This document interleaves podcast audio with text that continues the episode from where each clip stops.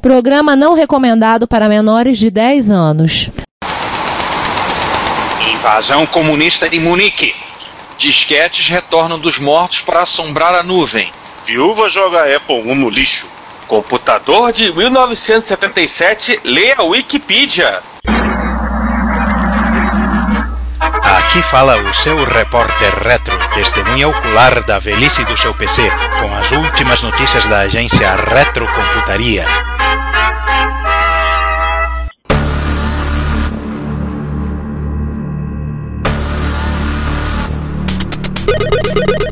Bom dia, boa tarde, boa noite. Bem-vindos a mais uma edição do Repórter Retro, o único noticiário onde quadradinho de 8 significa disquete de 8 polegadas. Ih, meu Deus do céu, né? Começamos bem esse episódio. Bom dia, boa tarde, boa noite. Hoje a casa está absolutamente cheia. A nossa mesa está pentagonal como deveria ser e aqui estamos eu, Juan Carlos Castro. Eu, Ricardo Pinheiro. Eu, João Cláudio Fidelis. E eu, Giovanni Nunes. Aliás, tamo, tem gente só pelo ladrão aqui, né? Enfim, né? Esqueceu César. Pois é, né? eu, César Cardoso, mas enfim, todo mundo já me reconhece nesse podcast, então. Mas enfim, né? Começamos os É, trabalhos. Fazer o quê, né? 2015 das efemérides. O, oh, as efemérides de- desta edição são poucas, mas são boas. E são efemérides bem jogáveis, diga-se de passagem, né? Sim, Todos os sentidos. Com alto nível de jogabilidade. Vamos começar então com 35 anos do, do comilão mais famoso do mundo. Do pedaço de pizza redonda amarela mais famosa do mundo, né? né? E que acaba de entrar numa roubada imensa, né? Convocaram ele pra, pra atuar num filme do Adam Sandler. Coitado, ninguém merece 35 anos. Porra, esse é um presente, né? Esse é um presente grego, né? né? Enfim. 35 anos do Pac-Man, né? É, os 24 KB que mudaram o mundo. Pac-Man foi lançado no Japão em 22 de maio de 1980. Máquina de arcade. Em arcade, óbvio, em arcade, né? Estamos falando em arcade. Cinco meses depois é, apareceu nos Estados Unidos e daí conquistou o mundo, né? né comendo é, é, né, bolinhas, pegando energia e fugindo de monstros. E. ou não. Gerou aí vários jogos com diferentes níveis de picaretagem. Miss Pac-Man. É, que é um hack não oficial que ficou, que virou oficial. Tem o Pac-Man Júnior, você tem o, o Puckman, né? Tem Detalhe, o Pac-Man é original. Na verdade, Não, o Pokémon é original. O nome é original. Exatamente. e a, a efeméride devia ser 35 anos do Puckman. Esse é o nome É, mas, original. mas Puckman ninguém vai saber quem é, então fica Pac-Man mesmo.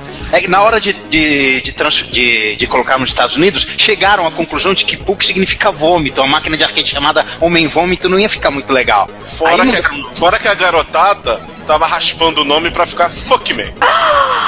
Pac-Man. Gente, Isso também. eu posso confessar uma coisa pra vocês?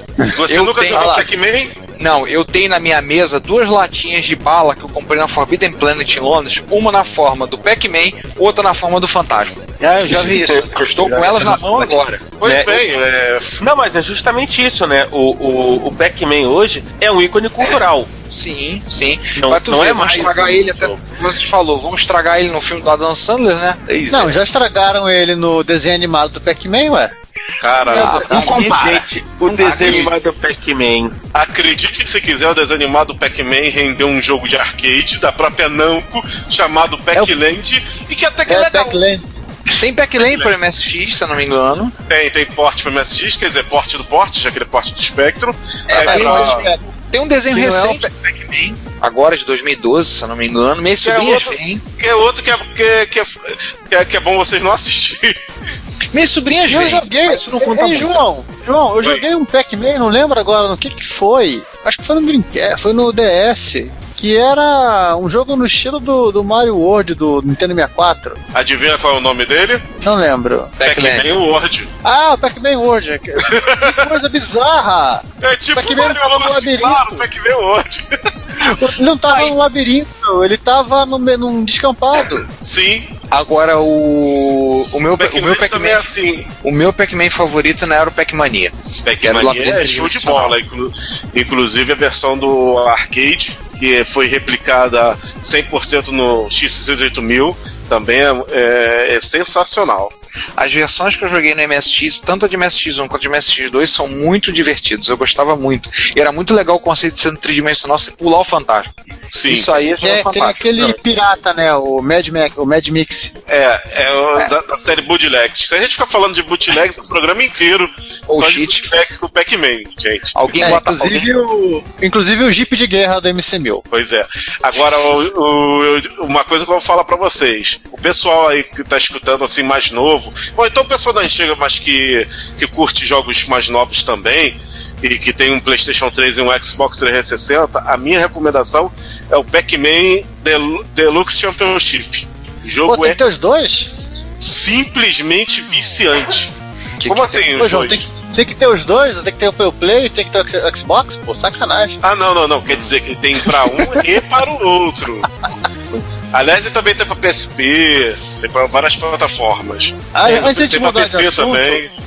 Antes de mu- de mudar de assunto, só uma, uma coisa aqui, eu tenho, eu tenho o Namco Museum pro, pro Nintendo DS. Sim, tem, tem, vários Pac-Mans. Ele tem o Pac-Man e ele tem uma coisa que achei muito legal e não vi nenhuma outra implementação, nenhuma outra versão, que é o Pac-Man Deathmatch. Você e mais outros cinco caras podem jogar Pac-Man em rede, e na rede Wi-Fi do, do DS. Olha só aí, com cinco detalhe, você... Não, não, não. É como se fosse um Doom. Só vê o labirinto. Você, um deles, de vocês é o, é o Pac-Man e os outros quatro são os fantasmas. Ô! Isso, é- isso realmente é criativo, hein, gente? Isso é legal, hein? Hum. Agora, eu vi um Pac-Man. eh, Se não foi quando o Pac-Man fez 30 anos, o pessoal a Namco pra comemorar, fez um labirinto e botou um robozinho com o Pac-Man, com todo- fez uma simulação, acho que na, no estacionamento, na garagem do prédio da Namco. Eles fizeram. Se a gente procurar no YouTube, tem esse vídeo. Se vocês procurarem. nos 30 anos, o Google botou, botou no logotipo deles lá da, da página o Pac-Man. Botou, botou, fez um. Na Ele verdade, a logotipo. Ele fez um Pac-Man jogável e foi um dia que a produtividade do mundo caiu assustadoramente. Já deram É, por falar em 30 anos, João, Sim. é, esse eu vou deixar pra você falar. Os Vai lá, 30 fala à vontade. anos. Os 30 anos de uma, de uma série que revolucionou os jogos de nave ou os team-ups. Gradius. Ou Garadios. E Ou Nemesis. apunhou a sua vida, né, doutor Venom? Cara, é, o que não falar de Gradius, que é uma, uma, uma franquia que eu acho que todo mundo, tendo MSX ou não, tendo NES ou não, tendo Super NES ou não, tendo outras plataformas que tiveram ele inúmeras ou não, é, vão lembrar. Arcade, que é de originário. Ele é uma evolução, inclusive a Konami ele coloca como parte da, da, da franquia. Ele é uma, é uma, uma, uma puta evolução do Scumble, que gerou uma, uma semi-continuação que todo mundo conhece também, que é o Super Cobra. Que é o Scramble evolução nisso, hein? Não confundir o Scumble com o Scumble Formation, que é da Titan, não tem É. nada a ver com a história. E é vertical. Fala- Né? Exatamente. me permite, me, permite, me permite um momento de ostentação? Eu tô olhando pra minha caixa com os CDs Gradius Ultimate Collection. Oito CDs com trilha sonora do Gradius. Um momento de ostentação, admito. Sim. Fim do momento de ostentação. Mas voltando pro Gradius, além do do conceito caverna que ele, que ele pega do. Pelo menos na primeira fase que ele pega do, do Scumble, ele me colocou um sistema de armas extremamente peculiar. Se você viu em outro jogo, o outro jogo é cópia do Gradius, não o contrário. É o sistema de armas que você pega cápsulas e são selecionáveis uma barra embaixo e cada, cada vez que você pega as barras vai, aciona- vai acendendo a, a dita barra que você pode escolhendo a arma. Que todo mundo sabe que é Speed, Missile. Estou falando da versão clássica do primeiro, tá? Speed, Missile, Double, é, Laser, Option e Force Field. Ou melhor, Shield. Force Field veio no 2. Force Field é coisa pros fracos. Ah, eu gostava do Force Field. Aquele farol de milha do, da nave. Não, o farol de milha era, o- era o Field. É o Shield. Era o Shield. ou, ou Shield. O jogo foi, o jogo foi feito pela Konami no, na, na, na placa Bubble System, que era sistema de bolha, que tinha que esquentar, que esquentar pra funcionar, eu não tô brincando, tanto é que ele fica o arn up e ficava tocando a musiquinha. A clássica musiquinha. Rádio a válvula Feelings. Exato. Apesar, apesar de ser um. A Bubble System parecer um rádio a válvula pra, pra, pra ligar, ela tinha uns Motorola 68000. Ou seja, foi? já em 85. O Gradius, ele, ele, além de ter feito um sucesso avassalador nos arcades, principalmente no Japão, e ter tido porte pra tudo que é. pra quase todas as plataformas que eu não vou, eu não vou nem citar aqui, que são muitas. Ele tem uma curiosidade que eu acho que eu fui um dos raríssimos caras que percebeu. Os produtores de Gradius provavelmente beberam a beberam sua influência em vários em, em vários é, obras de ficção científicas. E uma notória que você vai ver na série toda referências ao Space Battleship Yamato, também conhecido aqui no Brasil como Patrulha Estelar ou nos Estados Unidos como Star Blazers. É aquela fase do, do, do- isso já é Salamandra, aquela fase do Sol com, a- com aquelas labaredas. A Fênix. É uma, é uma, é uma, como é- é uma referência. É, Esse é o episódio 2, né? vulcão, Sim, vul- sim. vulcões de No- cabeça no pra baixo MSX, o- são referências. O Tem, MSX muito- é o episódio 2. tem muita referência a esse anime que, que tá falando qu- ah, 41 anos, né, em 2015, que o Gradius bebeu. Ele e outros team-ups da Konami, os Heroes também, o próprio Scramble. Ele Então, praticamente é- definiu o formato de, de shooter horizontal, né? Que, e o É. que teve de gente seguindo o líder, num, num, é, os, os mais notórios sendo é, Salamander e outros da, né, da, É, da, o Salamander da é tecnicamente da série, mas assim, o R-Type, Exato. o, o- Se você, se você olhar o período, assim, você tem. Quem pegou a época de fliperama nos anos 90, o que você tinha muito era Street Fighter 2 e jogo de nave, later, movimento lateral, shooter lateral. É, e os, e os beat'em ups como o Double Dragon. E entre esses, e entre esses, indiretamente graças ao Gradius, nós temos o jogo que gerou o primeiro meme de internet. Que en- entendido como tal, que é o All Your Base Are Belong to Us, que é do Zero Oh. Wing. Esse é o Zero Wing. How are you, gentlemen? All your bases are belong to us. Mas o próprio Gradius ele tem um, ele tem seu próprio meme. É o meme do cima cima, baixo baixo, esquerda direita, esquerda direita, B e A no NES. O macete para todas as armas. Esse Konami macete, inclusive, aparece no Detona Ralph. No Detona Ralph, tudo quanto é meme de videogame aparece. Sim. Só que o do Zero mas o do Zero é meme.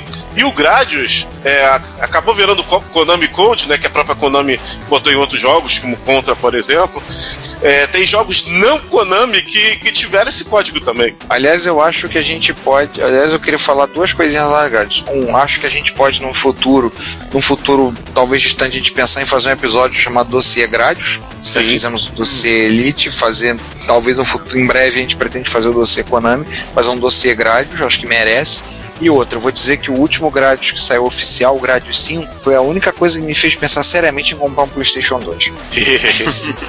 Só por causa desse jogo. Quando eu tive um Play 2 emprestado em casa, eu passei o final de semana inteiro só jogando Gradius 5. Tinha um monte de jogo que eu só jogava Gradius 5. Aliás, um momento de ostentação meu. Eu- tenho o Gradius 5 original aqui.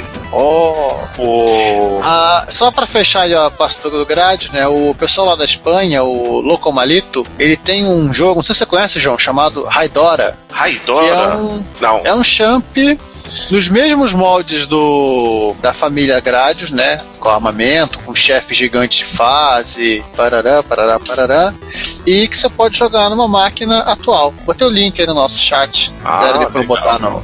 E vocês falaram, falaram, falaram de grades, esqueceram de falar um jogo especial para definir o MSX, que não faz parte oficial, oficialmente da série Gradius, né? Mas que então é um inspirado, que é o próprio Space Mumble. Space Mumble, que é um, de certa forma, derivado do Gradius e ainda só tem pra MSX. E é da Compile, né? Que é- Não, não, da da Konami também. da E- Konami é o jogo. E aí faz ponte com nossa própria. Isso aí acaba fazendo ponte com nossa próxima efeméride, né? Sabe por quê? Porque ele É. só roda em MSX2 pra cima. E adivinha quem tá falando 30 anos? O padrão é MSX2. MSX2.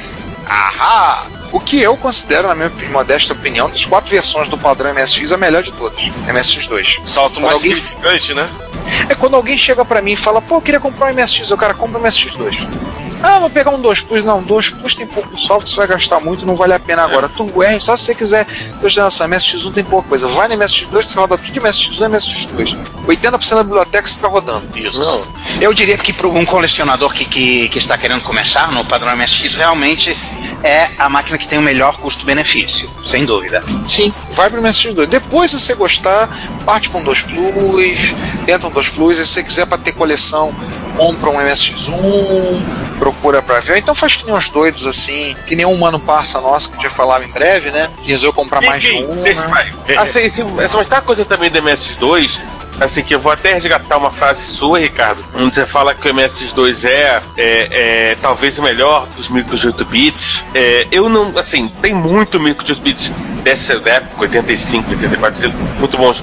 Mas eu acho que talvez o MS2 tenha sido o, o mais sólido no final das contas. Aquele que todo conjunto con- né, né, conseguiu aí é, né, fazer o melhor conjunto de todo o 8 bits segunda geração. Né? Falando também Commodore 128, os próprios novos Spectrum da Amstrad, eu acho que o conjunto do MS2 é mais sólido que esse pessoal todo.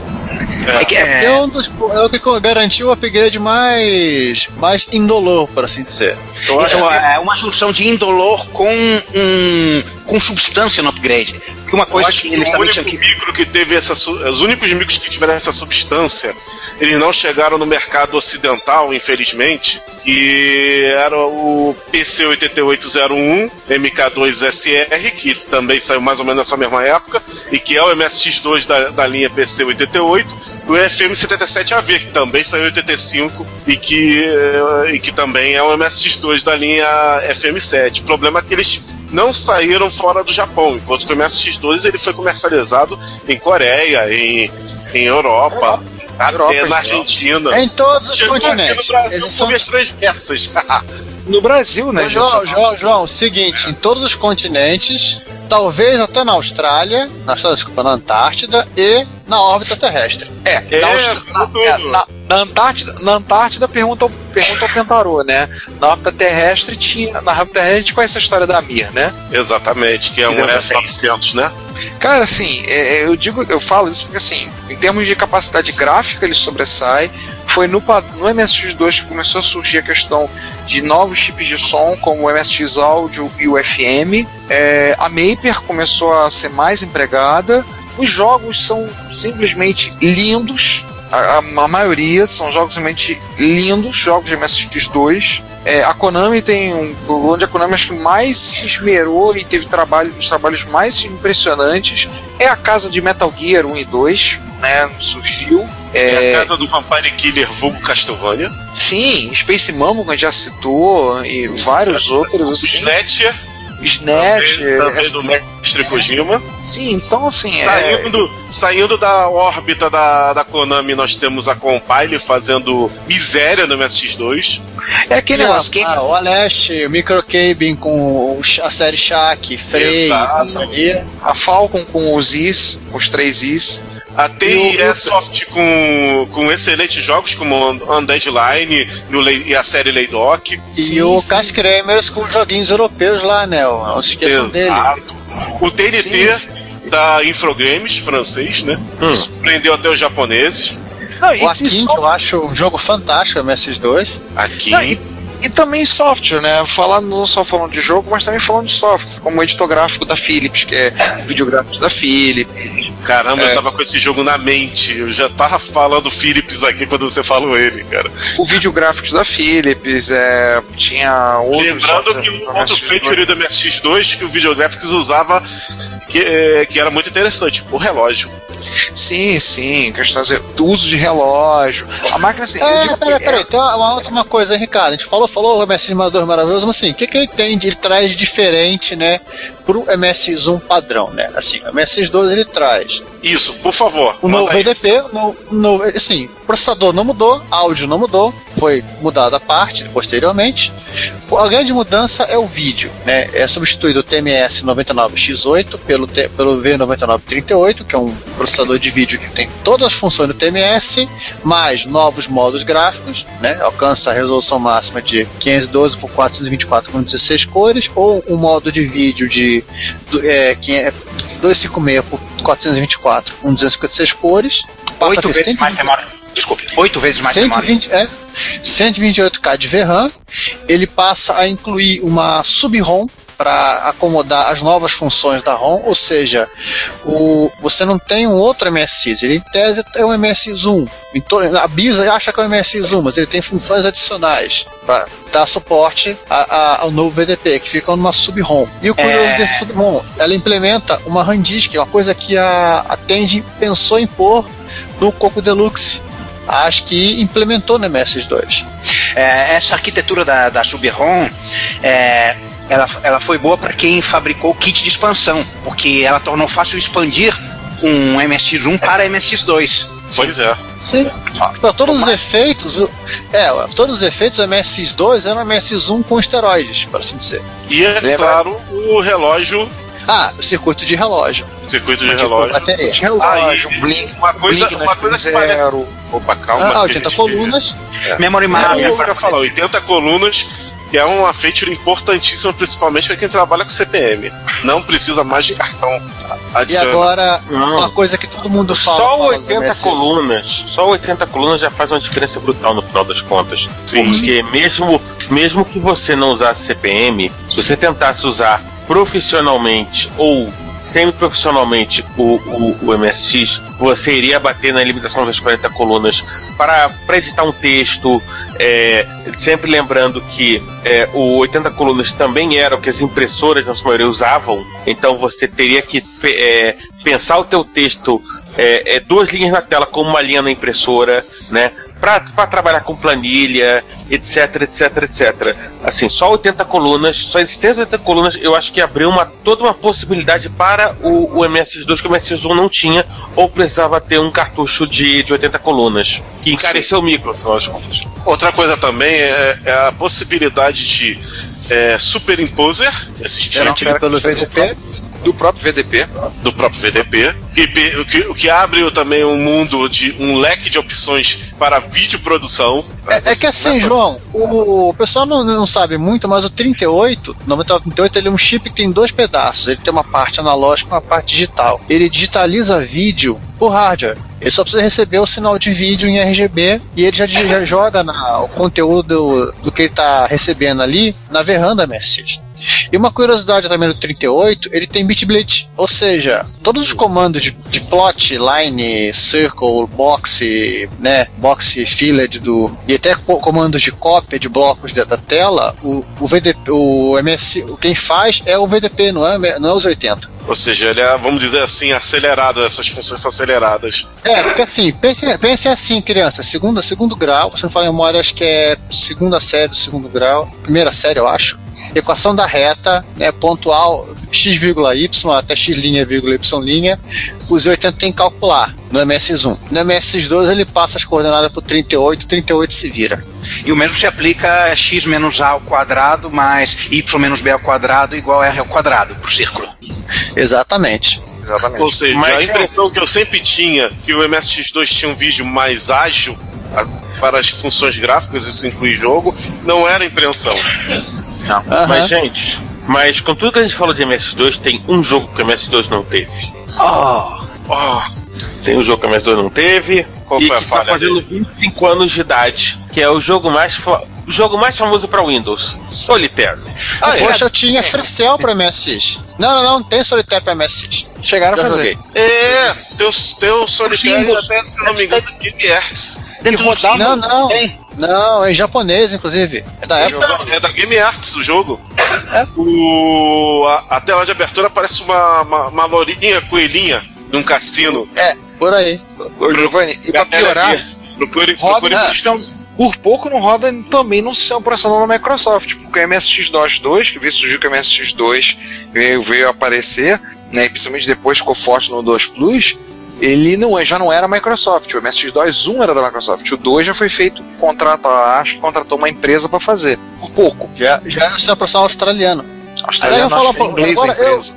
Não, australiana. A empresa era australiana? É, ainda existe, inglês. inclusive. É australiana e ainda existe. Mas o legal, gente, o legal é a maneira que a, a própria Microsoft inventou para comemorar os 25 anos do, do, do Paciência, do Solitaire. Eles vão fazer um deathmatch de Solitaire online. Aliás, é, Juan, eles estão fazendo. é, eles fizeram um deathmatch interno. Eles estão fazendo um testar. deathmatch nos, nos Estados Unidos. E estão prometendo fazer um deathmatch mundial de paciência. Vou escrever meu pai. O seu pai joga com quantos baralhos? Não sei, mas eu já vi, mas eu não sei, mas eu já. A única vez que eu vi uma pessoa jogar paciência com baralho foi o pai do Giovanni, a vez que eu tive na casa. Tive na Meu casa. pai joga com dois baralhos. Eu sei. Foi a única vez que eu vi alguém jogar, jogar, jogar paciência e não era no computador. Eu lembro que eu virei pra ele e falei: Você joga assim? Ah, você joga no computador, joga aqui que é melhor. Meu pai jogava paciência, paciência física direto, mas, mas- mas também, ele nasceu em 1913.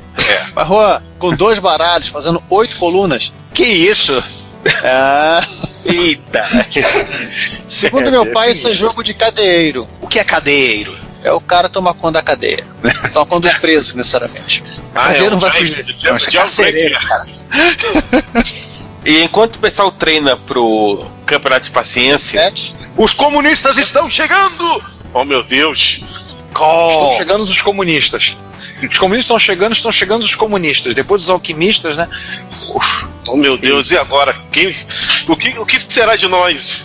Quem poderá nos defender? Chapolin Ah, esconda as Colorado. crianças, esconda as crianças. Ele é, ele é Ei, comunista mas também. Chapolin Colorado é vermelho. Vamos Não para a importa, sessão, né? mas a piada é Chapolin Colorado, né?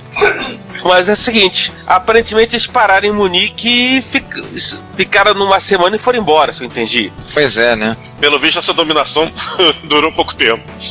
E aí, Juan, você conseguiu entender aí? É, o que que, nó- o que, que os. O que que os. Os, os, os, os, os fudebas. Os fudebas né, comunistas estavam fazendo e, o- e o que, e, o, e o que eles tinham para mostrar. Bom, Juan, Juan aparentemente é, Capotou? super- capotou? Ah, deve ser os comunistas. É, enfim. Vamos abrir a sessão Hackaday falando da 16ª Vintage Computer Festival Europa, Opa! que É, assim, teve... como tem a, ah, assim como tem a Vintage Computer Fest East e a West, né? Tem também uma Europa. Essa acontece em Munique, né? É. E foi no final de semana do, do início do mês de maio. E o tema foram os micros da cortina de ferro. Alguns, inclusive, bem, que a gente já falou no nosso Figurinhas episódio. repetidas aqui, né? O, Ga É. o Galaxy já tá lá, né? Quando não dá pra esquecer o Galaxy, cara. É. Dá pra nem pronunciar esse nome. Ah, Pois é, né? Já notaram que é difícil. É, o Ascota tava lá. Olha, um computador legal chamado Nemesis. Opa, isso é legal. Oh, cara, os, não, o pessoal do Nemesis restaurou um, um MUD né, No- dos anos 90 pra jogar num Deckstation 5000. Nossa, ah, meus tempos de MUD. Ah, Né? meus tempos de MUD. Pra me lembrar. Né? Teve Pra quem Robotron. curte, Robotron aos montes. Aliás, eu vi hoje, eu vi um Alguém tinha- Robotron igual, igual esse Robotron, eu vi um hoje lá na casa do Juan. Ele tem um. Ele tem um Robotron. Ele tem um Robotron, um Robotron, esse chão KC, esse Robotron KC85, KC85 ou 87. O gabinete era bem parecido com Né? o que tá na foto na matéria. Aliás, Gente, alguém o Galaxy já. O Robotron 2084 para o Robotron. Ah, só posta 2084, mais fácil. É, não precisa portar o Robotron, né? Já tá portado. Tá portado. Não, então, porta- ou então a gente faz Alguém assim, porta esse jogo, cara, pra fazer essa piada. ou então alguém espera 69 anos que já vai ter resolvido. Vai ser o do Robotron em 2084. Pronto, mais fácil. Meu Deus. É, enfim, né? Antes da gente fazer piadinhas piores, Cara, isso aqui, isso, isso aqui com bonequinho em cima é- é um clone de Apple II russo? Parece, né? Voltei, voltei, voltei, voltei. Opa! é, parece um clone de Apple II russo. Bom, Parece. Simpatinho Bom, esse um computadorzinho. Não é o, não é o Agat. né? Não, é, tá, tá aqui. Ó, tô- dando um, um sim- Não, não, é Apple System ITT 2020. ITT 2020. Engraçado que ele tá com, com os drives originais do Apple II. Ah, alguma coisa tinha que ser original. Ele tá com o Apple System colado aqui, mas eu duvido muito que esse Apple System seja original. Juan, fala, faz, fa- faz agora aquilo que você foi fazer agora há pouco, depois que você sumiu. Foi postar alguma coisa no Twitter. Hã? Não, não. Como é que é? Desculpa. Hã? Item B. Oh, sim. ah, vamos postar no Twitter, né? Que- é, ah, vamos postar no Twitter usando um Nintendinho. O Fan videogame. System. Agora me explica como é que vocês conseguem escrever num controle de dois botões mais o Start Select. Cara, o, coisa, o Stephen Hawking escreve, escreve um livro usando um botão só. Agora tá escrevendo Então. piscando um olho, porra. Então, Como é que é? O cara escreve tese, mais teses de física quântica, né? ele escreve artigo e fala do. e publica e publicou livro, o livro escrevendo, apertando, bu- apertando os botões na mão. Agora a coisa tá tão feia com ele que ele só pisca o olho, né? Nossa.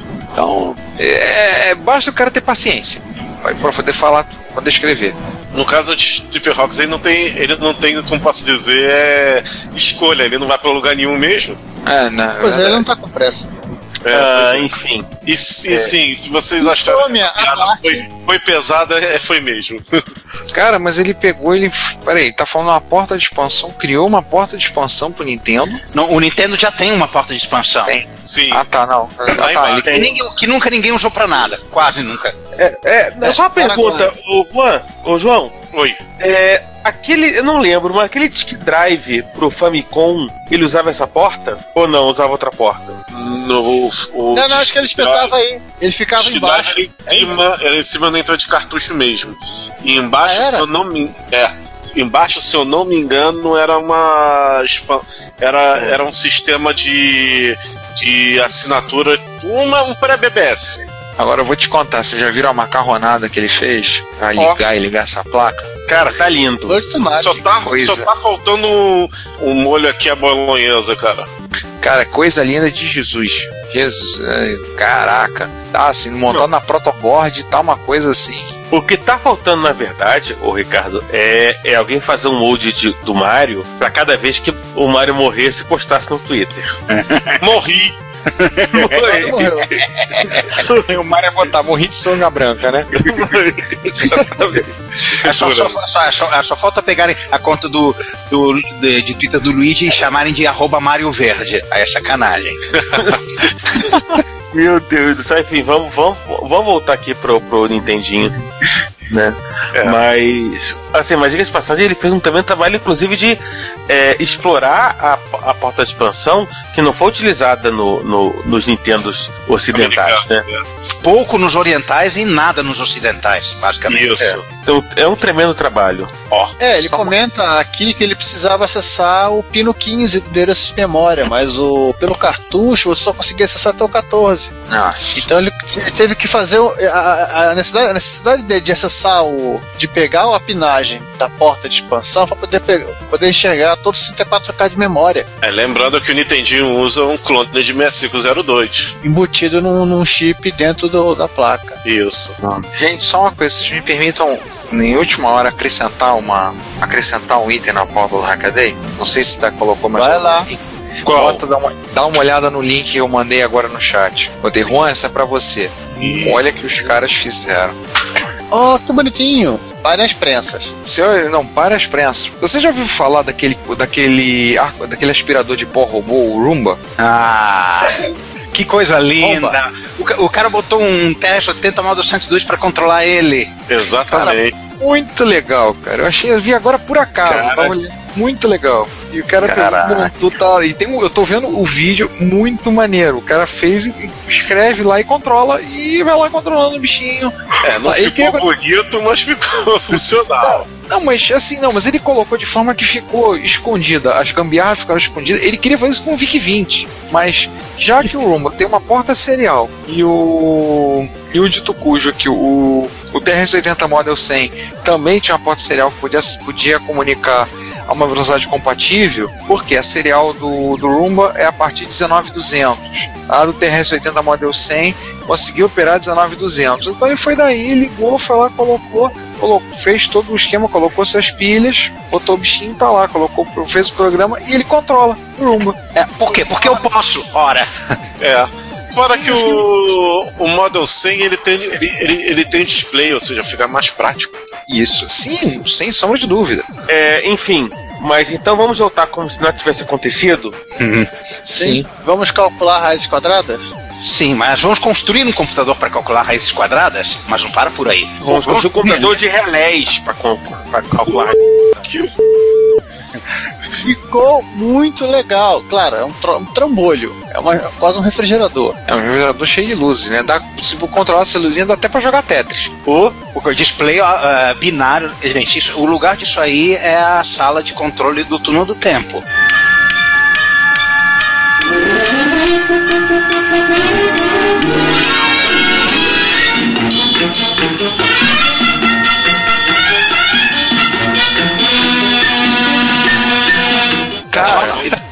Cara, ao- ao- aos anos 50. detalhe, ele levou cinco anos no projeto. Começou em 2009, acabou em 2014. Ele calcula raízes com precisão de 1, 2, 3, 4, 5, 6, 7, 8 dígitos. Detalhe, pra inserir os dados, ele tem outras coisas, um disco de telefone. Que é um relé. Aí o cara vai lá e ele disca o número.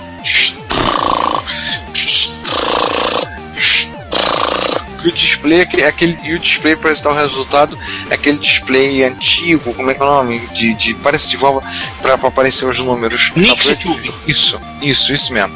Como eu disse, Caramba, voltamos aos anos 50. Impressionante. Muito louco, cara. Muito legal, muito legal. Pra quem ficar perguntando como é que seriam os computadores se eles não fossem digitais? Aí, Não, não, não, não. não, Seria É, um barulho. se eles Não, se ele não fosse. É, Eles continuam sendo digitais, só não usa é, silício. ah é, tá certo. É. Na verdade, a gente já falou de computadores analógicos em, em outros Episódio. repórteres retros, em Mas não é outros. É, é, mas a gente falou, falou uma coisa que da própria sessão Hackaday. Mas enfim, cara, eu só, eu só quero dizer que eu, que eu tô com inveja do Hackaday agora. Quando é que você não está? Temos um crossover Ou aí. melhor, quando é que a gente não está? É, né? estamos dormindo. Não, estamos gravando podcast. Isso. E o Hackaday foi visitar, né, Limor Fried, né, e sua trupe da, da Fruit Industries. E, e, assim, é bem legal, eles eles é, é, contam um pouco de como é a, a, a da Fruit e é uma descrição bem bacana. Né, e, com, e com várias fotos, então vocês têm ideia né, de como funciona a da Fruit por dentro. Como é que eles são atrás do site? Exatamente. Isso é um crossover nerd, é um Marvel vs DC. Eu estou vendo que uma, um- um- uma das funcionárias é uma moça que usa cabelo rosa com óculos. Não é uma das funcionárias. É a, é a Ada. Respect Lady Ada. Mestra suas palavras. Essa é a própria. É a própria, é, é, é a Big Boss. Lady Ada. É, né, ela é a chefe da fase. O nome dela não é Fruit, não, tá? o sobrenome dela não é Fruit. Vamos saber. É. É, Limo Freight. Engraçado E- que Tamanho o, de chefe de mais, fase ela tem. engraçado que o visual mais geek impossível, né? Não, Ah, vai pra a primeira terminar- foto. Tem alguém que aparentemente é normal? Deixa eu ver. Não, até tem. Ah, o pessoal Não, o, ca- o, ca- o, cara, o carequinha à esquerda é o. Hackaday. É o Berhard. Esse cara não é normal. Criar o Commodore 128 não deixou ele normal. E, e para completar, na última foto, é, né, é, né, Lady Ada fa- é, né, homenageia Konami Man fazendo o V da Vitória. Agora a pergunta: foi uma feliz coincidência ela se chamar Eida? É, Ela se chama Limor. o Ada é uma homenagem à Ada Lovelace, a primeira geek do mundo. Só, E é só o não nome é, da loja só. que só não é a primeira pessoa geek do mundo, que é, que é a segunda, porque a primeira pessoa geek do mundo é o cara com quem ela trabalhou, que é o Charles Babbage. Sim. Exatamente. Então, ah, pô, uma homenagem justa. Justíssima. Gente, eles têm aquelas maquininhas de, de soldar de soldar componente, impressão minha. Tem. A- As de onda? É aqui, ó. A foto em cima dela, inclusive. Peraí, peraí, peraí, peraí. Isso parece um Tem monte ela? de bicicleta. É isso que parece um monte de bicicleta estacionada? Eu acho que sim, né? Eu não tô, não tô Isso aqui- entendendo. Isso aqui são aqueles. Isto aqui são aqueles. Se não falar memória, são aqueles robôs de. de soldar placa. Você põe os componentes na, na frentezinha aqui ele esquece Sim, acho- a vida. É aqueles carretilhas, aquelas carretilhas de componente. Sim. Essa máquina é barata, Oh, oh. Ô, Ah, super acessível. é pra ter duas em casa. Uma na cozinha e outra no banheiro. Você nunca Pior sabe a hora você vai precisar soldar um componente. Pior que É, eles vendem. tudo. Eles vendem muito circuito, né? Gente, vocês estão babando aí na. Gente, parabéns, cara. Parabéns a todos os envolvidos aí da, da Fruit. Certo, vamos voltar para o bate-papo nerd de novo. Vintage Computer no, na Maker Fair. Retro isso na Maker Fair 2015. Né? Isso aí, com réplica do Altair, do Altair. Opa, uma réplica simpática essa. Tem uma réplica do Ohio Scientific Superboard 2. Feita pelo Vince Brin, o nosso velho conhecido. Sim, e sim. embaixo do lado aqui o Micro Kim, que é um Kim em miniatura. Não, não. Não é o Kim em miniatura, é um Kim em miniatura, mas não o Kim em miniatura. Até porque ninguém merece o Kim quanto mais em miniatura. Já pensou você ter seu próprio Kim pra carregar Não, por aí? não, não, não, não. Cara, Eu tô Tem me uma referindo à placa. tem uma versão miniatura do Altair, muito interessante. Tem um Canon Cat, cara. Jeff. Haskin, Canon É. Cat. Não, é. tem na dois, um cara aqui parece Tem- um protótipo de madeira. Meu Deus do céu, um Canon É. Cat. Não, o. É, Vocês na, na, ficam reclamando das teclas em volta do espaço, pra que, que serve essa slip aí do embaixo do espaço? Pra pular, ué. Pra chamar a Páscoa. Lip. É, É, pra jogar Pitfall. Não, não, não. É, é, não, assim, eu tô estudando um pouco do, do, do, do Canon Cat quando o tempo assim me permite, e, e é bem interessante. É, um- é uma ideia realmente bem. Eu, né, eu não diria avançada, mas eu diria é uma ideia bem radical do, do, do Jeff Haskin, né? Para é, a época, e acho, que- acho que ainda hoje, né? Sim, para o que é que deveria fazer um computador, ou o que é que não deveria fazer um computador, né? Para que, que deveria surgir, eu acho que a ideia é bem. Como a gente vai falar de Canon Cat em algum momento no futuro, Sim. mas. Do mas Canon, não. mas eu devo dizer que, assim, tem até cacetada de, de coisa bacana na, que foi na, Make, na Maker Fair. Que não é uma feira é, exclusivamente de coisas retro, né? É uma feira de, de como diz o nome, makers, de, de projetos, de construção de coisas, que teve uma grande área dedicada a coisas vintage retro. Porra, mas eu vou falar uma coisa. A coisa mais carne de vaca que tem aqui é um Apple II, pra você ver o nível da feira. Só tem, só tem micro Bem, bizarro aqui. esse Apple II aqui, né? Porque o Apple II da, da Bell e Ronel, Ronel não é tão necessariamente. Não. É, esse É, aí realmente. Esse, esse, esse cinza e preto não é carne de vaca, realmente. É o licenciado, né? O oficial, o, o Eco. Isso. É, é, é, Não, é oficial. fez oficial. Agora né? uma curiosidade, quem levou essas máquinas? Você falou que é a pequena da parte do trabalho do Jeff Haskin. Ah, não, entendi. falei besteira, É, na besteira. verdade, foi o, cara da Vintage Computer. Da Vintage Levou equipamentos Computer, com o qual o Jeff Haskin trabalhou, né? É. Aí, aí levou Apple projeto, II, né? levou diversos. É, levou dois, dois protótipos e mais um Canon Cat pronto. E o Apple II deve ter a Swift Card, que foi a placa que ele vendeu para financiar o Swift Computer que depois a Canon é, assumiu como, como Canon Cat. Ele está falando de computador analógico, tem um computador analógico que eles levaram Sim, A aqui embaixo à direita, tô vendo. e realmente esse Bell and Howell é muito bonito. Cara, O dono, o dono da empresa não é o guitarrista. Cara, são os drives, são os flop disks pretos. É o Apple II todo pintado de preto. Eles, assim, eles, Ah. eles copiaram o Apple II. Eles, eles copiaram o Apple II, a Apple entrou na justiça, eles perderam e tiveram que dar um jeito. Mas é, foi só na cor o, o, o lance ou eles mexeram na Tô falando, tô falando do fabricante do drive, né? Ou, ou do, do micro. Não, todo. O micro não, não, não, não é, não, é, não é fruto de um relacionamento amistoso, não?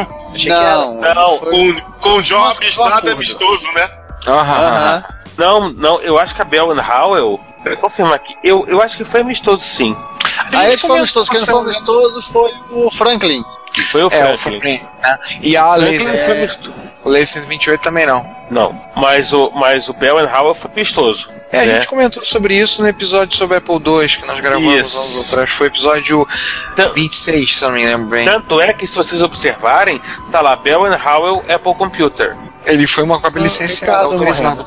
Foi. Era bocejando mesmo. Aliás, falando em autorização e companhia, vem cá, quem autorizou um cara a transplantar um cérebro de impressora? Oh, explica essa história aí. Bom, seguinte, o cara tinha uma, uma impressora, uma impressorazinha, igual uma que eu tenho, aliás, da, da Radio Shack, uma impressora serial que imprime em papel, naquele rolinho de papel térmico. É uma impressora que funciona só em modo texto e aconteceu que a placa lógica dela foi pro saco, foi condenada. Então ele resolveu manter o mecanismo, manter a, a, a, impre- a parte impressora da impressora propriamente dita e trocar toda a parte lógica por, uma, por um microprocessador moderno, um Atmel. Resultado, ele agora tem uma impressora gráfica, que é a TP10 para imprimir texto. Eu tô vendo o vídeo aqui, que legal. também. Ele, ele podia ter sido um, um pouquinho mais respeitador da estética, mas mas eu não sei como é que esse negócio Porra, sacanagem, o cara colocou o cara. Como é Ele que é? colou uma caixa de tic-tac para conter a placa da nova CPU. É. atrás. Exato, cara, sacanagem. Cara, tic-tac é sacanagem. Mas bom, pelo menos comeu o tic-tac, né? Aí, eu Fica vi. num lugar que ninguém vê, né? Impressão minha, a impressora ficou mais rápida. Muito natural ficar mais rápida. Porque ela funcionava na, é, ela também funcionava naquela interface serial lenta do, do Color Computer. Aquela, aquela Ah. lenta que é, que é 110, né? Inclusive o maluco tá imprimindo japinhas, né? O Shinozu ele tá imprimindo japinhas. É. Pô, bem legal, Não, hein? não basta ser. Pra gastar. Pra gastar tinta. Não, é térmica. Papel Ah, térmico. é, né? então não, não gasta tinta. Então pode, pode imprimir as japinhas que quiser. Ah, tá, tá tendo uma resolução aceitável, cara, considerando. Tá, tá. Porque a, a limitação era simplesmente da, da placa lógica. É, porque a impressora não sabe o que é uma letra A, uma letra B. Quem sabe é a placa lógica, né? Sim, pô, Não. parabéns tirando a porra da caixa de tic-tac. É, fi- fica como um Tá dever bom, de casa. Fica como dever de casa para hackers empreendedores é, refazer esse hack, mas colocando tudo como deve ser den- dentro da, da própria impressora, para você realmente ficar com uma impressora térmica serial vintage, mas com um cérebro moderno. Sim. Que aí o Juan compra, inclusive, pra pra aplicar na dele. É, é truco.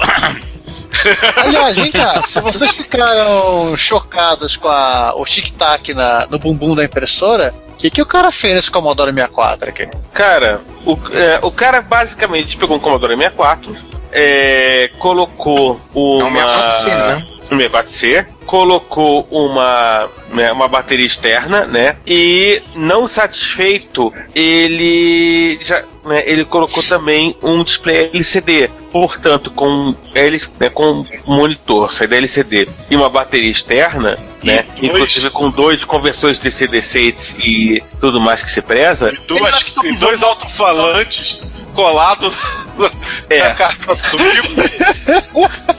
Não, e E parece duas orelhas coladas na né? Que esses falantes eu olhei e me lembrei daqueles sons portáteis dos anos 80 que alguns foi carregavam, o cara carregava aquele monstro no ombro, Sabe né? qual Aquelas parte que- boombox gigantescas. Sabe qual é a parte que mais me deixou revoltado nesse mod? Hum. Ah, É dos alto-falantes serem maiores do que o display de LCD. Ele podia ter botado uma Porra, telinha mais. O cara realmente. É assim, Tá bom, tudo o que cara ele realmente. Ele, economizou. Ele, ele, fez isso só pra tocar MIDI. É, pra tocar CID em festa, né? ah, claro. pra, pra sair pela rua que nem boombox, sabe aquele cara é, da. do- cara do- dos, dos bairros de Nova York saindo com aquela boombox ouvindo coisas. O cara sai ouvi- ouvindo mod de, de Seed. Detalhe, ele tem uma coisa que parece uma antena. Eu acho que ele botou alguma coisa de Wi-Fi, não? Não, não, ele não colocou. Parece uma antena, mas não é.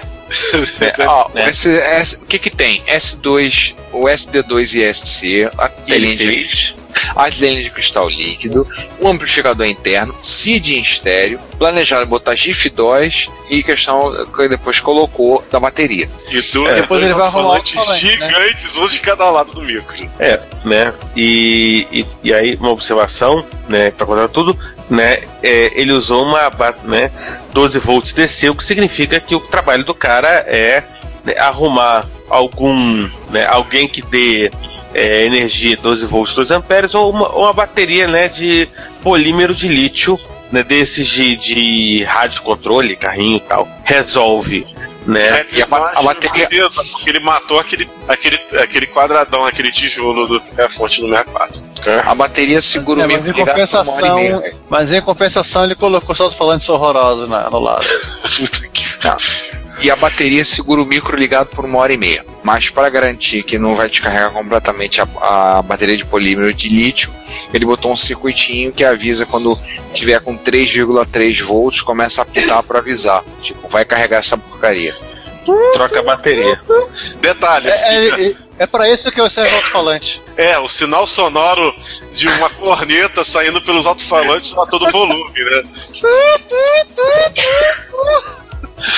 Mas vem cá, já que o papo é Commodore 64, o que, que, que reformas e necessariamente Ah, é, o tá cara aqui no, fez? no Chacadei Links, seguinte, era uma vez um maluco que é, né, Mais maluco do que o anterior, né? é, maluco, É, esse, nós, esse nós citamos, foi o cara que achou a forma do, do gabinete. Isso, cara, que achou a forma, a gente estou.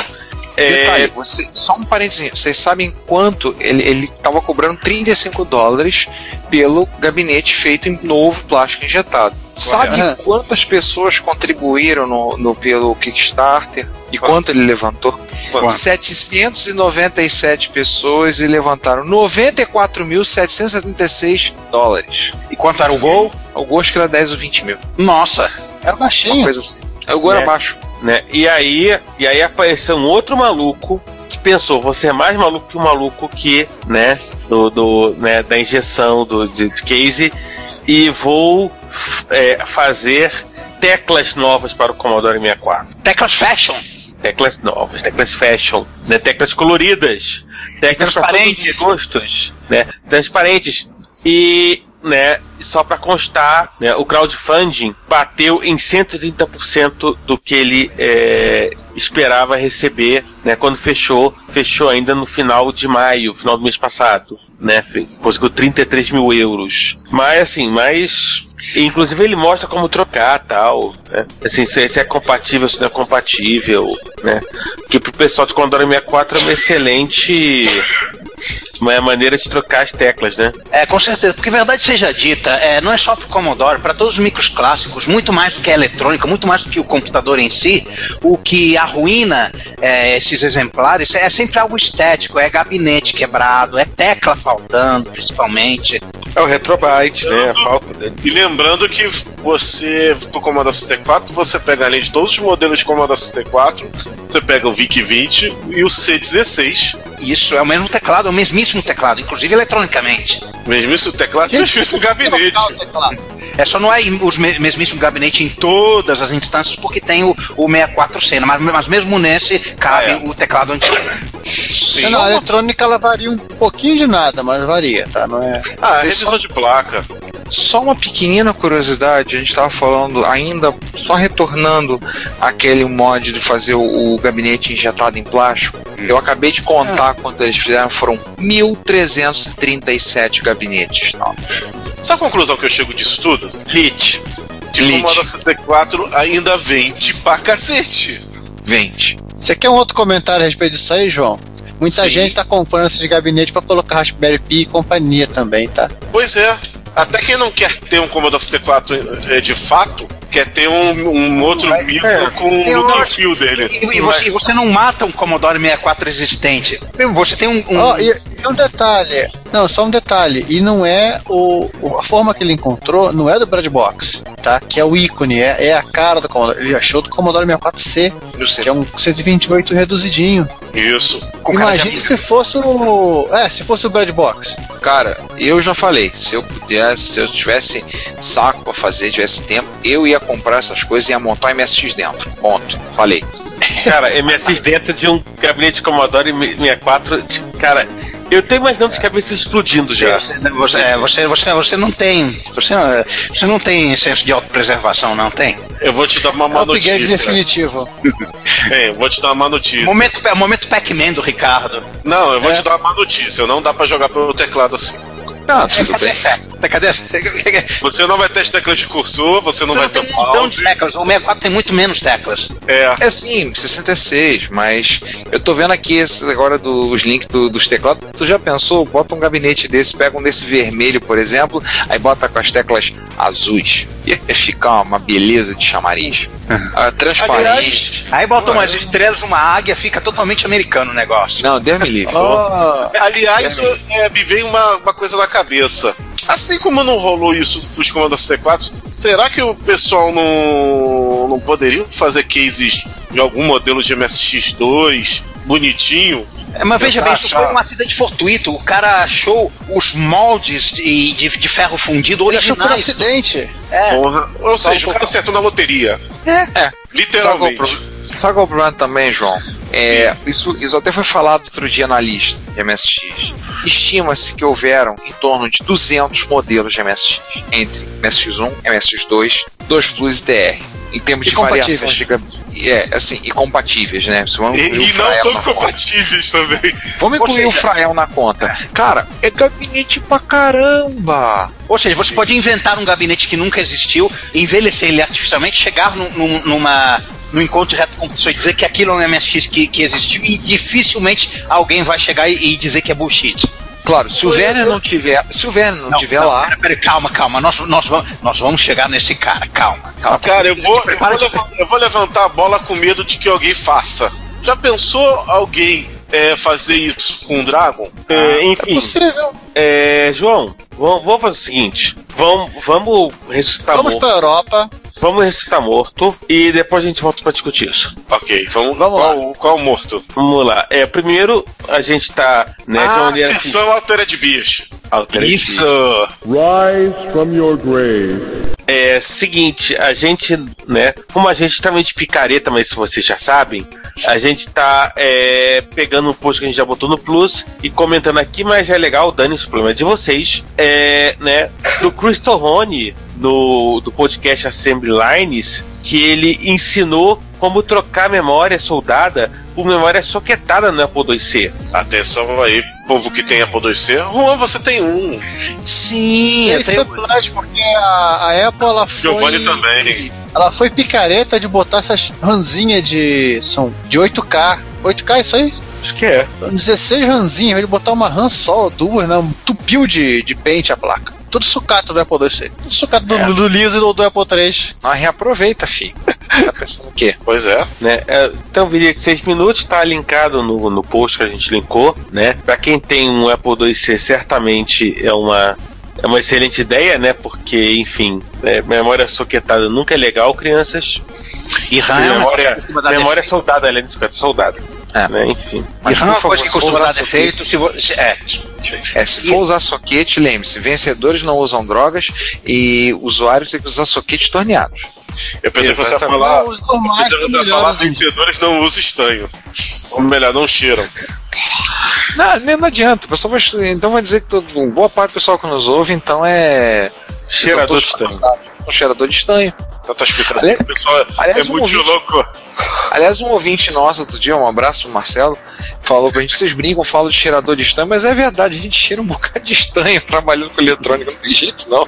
Vocês estão certos. Tecni- Olha, tecnicamente, o que você está fumantes cheirando. passivos. é, vou vou dizer que tem muita gente que tá virando cheirador de estanho passivo, né, Ricardo? Ou É, te- tecnicamente, o que você está cheirando não é estanho, né? É, é, a- é o núcleo da, da solda que tem várias substâncias que eu não. Que eu não, é, me- é melhor não, não, não saber muito o que, que tem para não É deprimir. bom não o- saber o É. que tem. Mas, tipo, é, você fala, ah, o cidadão cheira milhares de substâncias que eu não, não posso dizer o nome, ou o cidadão cheira estanho. Acabou a discussão. Razão. Vamos pro próximo, vamos pro próximo. Até porque daqui a pouco vai rolar o a paranoia se você começar a, a- a citar essas substâncias. É, enfim, vamos pro próximo. vamos falar do, do pessoal que, que honra essa sessão. Os fundadores. Nightfall- Nightfall Crew, né? Isso. Cara, eu vou até falar uma coisa pra você. O, o segundo post dele, o primeiro vai ser esse agora da, da, da HP, mas o segundo post dele é, é serviço de utilidade pública total, inclusive pra mim. Mas Não, primeiro, é. segue, primeiro segue o, o primeiro, que é Ah, a HP Vamos lá, 97. vamos seguir primeiro, primeiro. ô João, o segundo não é do Nightfall Crew, não. O segundo é do espanhol, o- do MS É do nem genérico. espanhol. Ah, é Do por causa espanhol. que ele também começa com Night. Né, enfim. É um genérico, é concorrente. É, é, é concorrente, Mas, mas, mas é posta de utilidade pública do concorrente aí. Sim? Mas Né? vamos para primeiro pro pra HP 97. É, é uma, é uma calculadora que é uma calculadora programável, né? Ou seja, na verdade, tecnicamente também é um computador, né? Uhum. Só que com aqueles displayzinhos de, de, de, de LED numéricos, e ele usa o mesmo leitor de cartões magnéticos da, da conhecidíssima da galera de exatas HP41. E foi o primeiro a usar. Ele- é, esse, esse Ó, leitor tem uma foto aqui dos cartõezinhos. Sim, compridinhos. Aham. Você coloca de um lado, ele tem um mecanismo que ele leia, ejeta do outro e faz a leitura. Hum, É esse mecanismo justamente que estava quebrado nessa calculadora. Uma fita cassete, na verdade. Uma fita cassete linear. É. E que nós temos aquele, aquele belíssimo porno, né? Padrão Nightfall Crew. né? Fotos e fotos detalhadas. Né? Sabem. Algumas fotos tão detalhadas que você, né, que você quase, quase che- é, é, vê a sujeira voando na tua frente quando eles limpam. Ah, né? ele botou aqui, Ele- deve deve ser o manual de serviço da impressora, da, da calculadora aqui. Porque o bicho tava sujo. Sim. A vo... Tinha um bloco de sujeira dentro do mecanismo do, do, do- do leitor de cartões. Né? né? Aí eles fizeram. Enfim, tem Vamos muita foto pra todos os gostos. É uma calculadora de 76, né? 39 anos de, de estrada aí. Verdade. É uma senhora de muito, é uma senhora de idade, né? Uma senhora respeitável. Né? E vamos falar do. do... Tirem as crianças da sala, as cenas são fortes, um, um ato de violência inadmissível, inenarrável foi praticado. Isso aí chama, chama Maria da Penha. É, é, Lei Maria da Penha, é, chama o Conselho Tutelar, porque esse, esse MSX2 da Philips, que esse camarada recebeu, é, foi vítima de maus tratos é, degradantes. De- deixa eu falar só uma coisinha como, como dizendo já sendo possuidor de dois. Cara, primeiro problema grave tá falando, mostrando a frente que quebra. Eu vou dizer uma coisa: o plástico da frente do, do 8250 da Philips na MSX2 parece que é feito de papel. Aquele Sim. plástico quebra com uma facilidade incrível. se Assim, ele não era, com o passar do tempo ele ficou. Quando o meu primeiro, o 8250, que é o que tá com o João, É, teve. agora é meu. falaram comigo, avisaram. A gente deu, uma, deu um trato, deu uma consertada. O segundo, que é o que tá agora aqui em casa, eu cheguei e pedi claramente ao, ao vendedor: embala com bastante plástico bolha e proteja a frente, por favor. Porque eu sei que ela parece que é feita de papel. Ela rasga com uma facilidade incrível. E aí ele mandou e infelizmente não teve nenhum problema. Mas esse, assim, pra você pega a cena, a foto da frente quebrada, dá pena. Porque ela foi quase que esmigalhada a frente. Segundo ele, aconteceu algum acidente. Sofreu Deve ter algum ca- acidente no transporte. Deve ter caído É, esse acidente. de, de, de frente pra, pra desespero total dele. Deve ter caído de frente aí, creu. O meu tá faltando um pedaço, eu tenho que, eu tenho que restaurar esse pedaço. Cara, eu tô, e eu tô olhando. Ainda causa dano na placa. Te- teve de- defeito eletrônico mesmo causado pela, pelas quedas. Teve que Sim. consertar drive, caramba. Eu tô olhando o micro, eu tô olhando as fotos aqui e me parece extremamente, extremamente familiar esse micro aberto por dentro. Como me parece familiar, né? Como me parece. Aí botou, os- botou um drive de 3,5, fez uma adaptação com um cabo com flat poder botar os dois drives e ou fez teve que fazer uma adaptaçãozinha para poder botar porque o drive dele é full height e a adaptação para ficar o half height, né?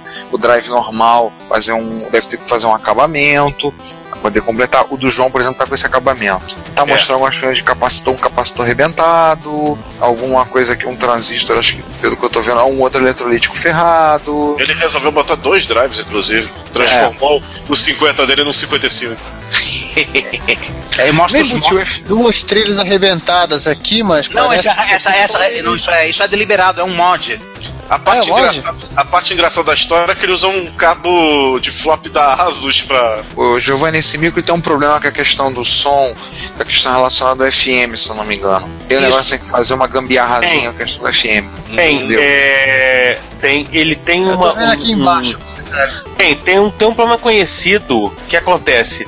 O 8250 ele não, ele não segue fielmente o padrão dos conectores de cartucho e isso, se você juntar com uma falha grave de desenho no, no, né, no mixer de áudio do, do preamp do micro, qual é o resultado disso? Se você coloca um cartucho econômico SCC, você não consegue ouvir a parte a parte do PSG.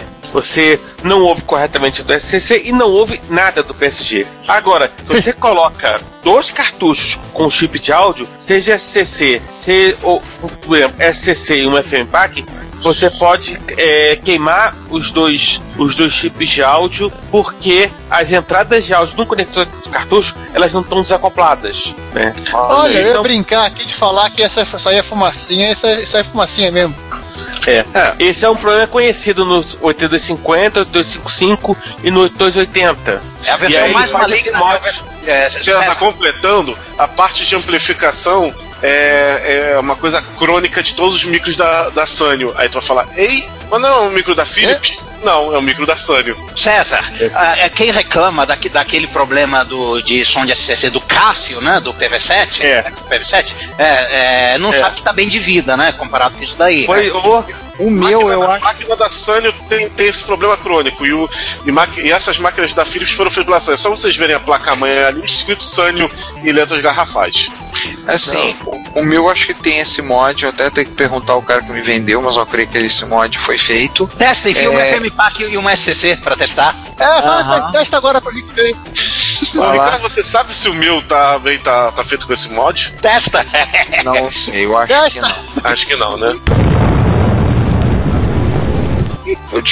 Que não. Mas eu acho que o meu tá. Eu teria que perguntar ao sujeito que nos vendeu. Porque afinal, quando os dois. Todos sabem, vocês sabem que todos os 8250 do mundo têm origem ou lugar, né? O depósito do BAS. Se alguém quiser brincar de consertar um Philips, eu tenho inclusive uma placa mãe e uma placa analógica aqui de um Philips do.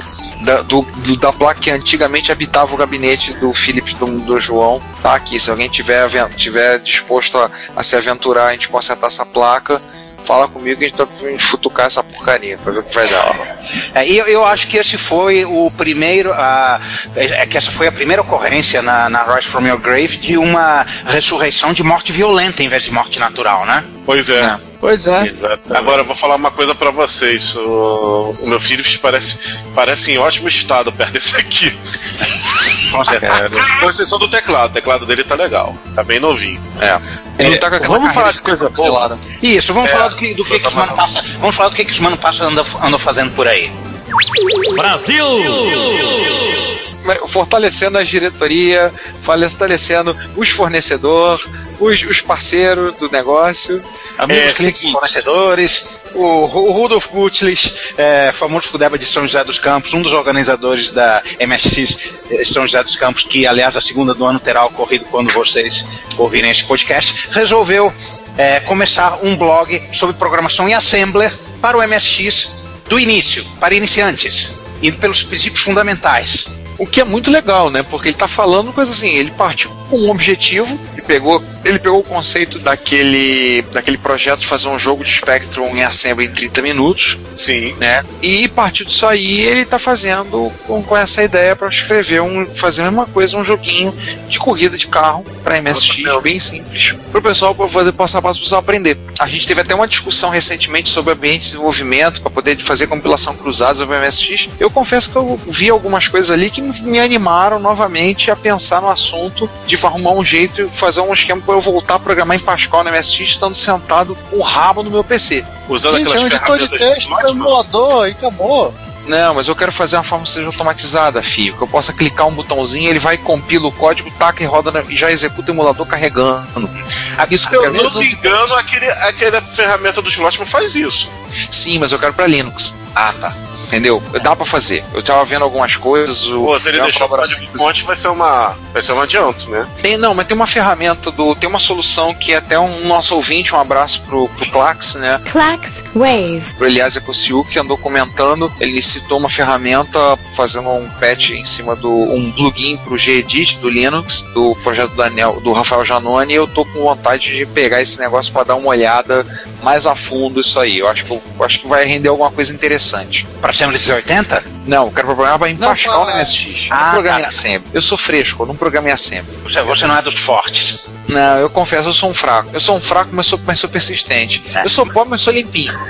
Cara, eu confesso, eu confesso que eu tento, mas eu, eu não consigo. Vamos ver agora com esse tutorial do Rudolf se Ele tá, ele tá super simples. Esse primeiro, esse primeiro post, ali, ali, aliás, vamos, vamos, vamos- dar uma. ah, é, não, se- seguinte, Pudo, avança esse blog além do primeiro post, tá? Vamos ver se quando esse, quando esse podcast sair vai, ter mais do que o primeiro, que tá promete porque ele não prosseguiu, né? É, Pô, ele fez o começa- primeiro Aham. E no momento que a nossa gravação só tem o primeiro. É uma coisa bem básica para você ler um valorzinho de uma posição de memória e retornar esse, esse valor pro Basic. Ele nem, nem precisa de assembler, ele é, é, faz o, a montagem na mão, gera um código hexa de 3, 6, 9, 12, 13 bytes e, e, e, e joga com o readbook e executa. Mais simples impossível. Tipo, É só para você entender realmente no que consiste esse negócio de linguagem de máquina e de assembler. Hum, Ou seja, para os fracos que nem você, Ricardo, é uma boa você, você se- seguir esse, esse tutorial. Pelo Não, menos cara, eu, curso. eu, vou, eu vou fazer uma confissão. Eu não gosto de programar em Assembly. Eu já tentei aprender, eu não consigo entender e eu enchi o saco. Eu prefiro programar em Pascal na MSX que eu me divertia muito mais. Ponto. Ok, Podem me crucificar. Podem Ok, me fraco. crucificar. Continue fraco. Enfim, vamos falar de hardware agora? Isso. Olha lá. Né? O nosso amigo Danjovic pensou que a vida tá muito fácil, né? E olhou lá o, um par de Sync Master 510N que ele tinha comprado, olhou o TK85, olhou que o Sync Master aceita 15 kHz e exatamente ele fez isso. Ele, ele colorizou, coloriu a saída de vídeo TK85 com um RGB, né? E Calma, João. Não, é, que- é o seguinte, o, é, é, E o- ficou parecendo um, um TRS Color. Não. De- deixa, deixa, eu- deixa eu maltratar o usuário TS Color. Ficou melhor porque não tem fundo verde. mas tem, tem fundo verde, tu não viu não? Não, mas, mas Tem tem azul. também, fundo. Tem Não, azul, sim, tem vermelho, tem preto, legal. verde. Vê bem, ele, é, o color, essa co- a colorização é um mix preto e branco. É, ficou colorizado igual a, a- o pessoal que botava um, um- um celofane colorido na frente do, da, da- TV de preto e branco na década de 70. Ah, Cara, mas- tá. eu tô pensando que o cara que o cara fez praticamente um VDP novo pro Não. resolvido no não, VDP, pro Não. Ainda. O sinal vem só numa cor. A, a escolha é qual? É screen Cara, mas- zero da MS1. Mas no azul, com o, o fundo azul com letra branca ficou bonitão. Ficou mó cara de hot beat, segundo ele mesmo. Ficou muito legal. Não só Hot Beat, né? Como todos os MSX padrão, né? Não, nem todos os MSX entram azul, o screen zero. Não, Tá tirando o Expert, quem não entra? Cara, Não, sabe, maioria- o que, que- sabe o que, que isso me lembra? Thomson. Thomson MO5. Ele tem essa variação de cores? Não, ele tem essa- esse formato de letra a la Sinclair.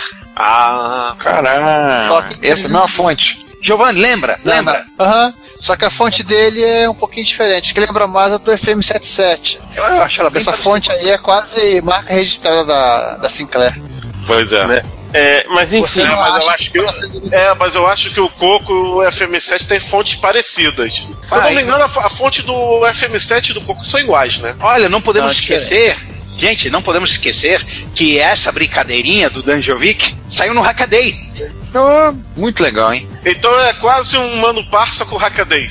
Isso. Não, Detalhe, Misto. detalhe, os comentários estão muito legais. E tanto os comentários do, do blog original quanto os comentários do Hackaday, eh, tem gente perguntando o óbvio. Dá pra colocar, pô, pendurar uma porta do, dos 80 e a gente dar um out pra mudar as cores? Confesso que ao ver esse, esse artigo dele aqui, eu, eu- eu- meu cérebro quase capotou em azul, vermelho, verde. Olha, é- essas sugestões que o pessoal está fazendo, eles vão acabar é, recriando o processo de, de projeto do ZX Spectrum né, né, nessa Olha, o que eles fizeram também foi dessa. Se os os 80 consegue trocar as cores em mais de um ciclo de refresh dela, ele vai ter várias cores na mesma linha, ou seja, vai ter pelo menos é, uma cor por linha. Gente, já não sobra ciclo, do jeito que tá, já não sobra ciclo para você fazer é, qualquer coisa uma velocidade razoável do jeito que tá, ainda, ainda vai dar ao papo dos 80 trabalho de ficar mudando cor numa scanline,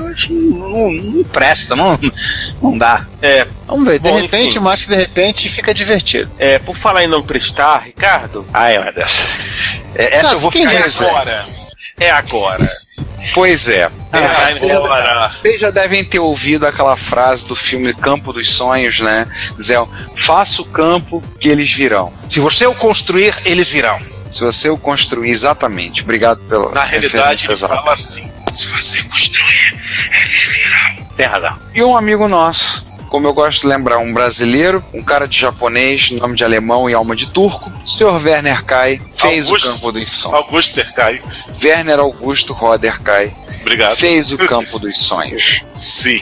E no dia 20 de maio do ano da graça de 2015, ele tirou uma foto e montou e fez uma foto com nada mais, nada menos do que 135 MSX. Posso montado. deixar você irritado, Ricardo? Era comum. Ah, tá. Ah, não dá graça, whatever. Ele me tira um 135 MSX. Detalhe, não estão ali todos os micros que ele tem. Os 135 são dele. Ele não, e ali naquele momento, naquela foto, não estão todos. Posteriormente, por ocasião dessa gravação, ele fez as contas, acertou as planilhas dele e ele falou: Olha, eu já estou com 149 MSX, sendo que são 3 hotbits, 13 experts e o resto é importado. E, gente, a foto. São 15 fotos.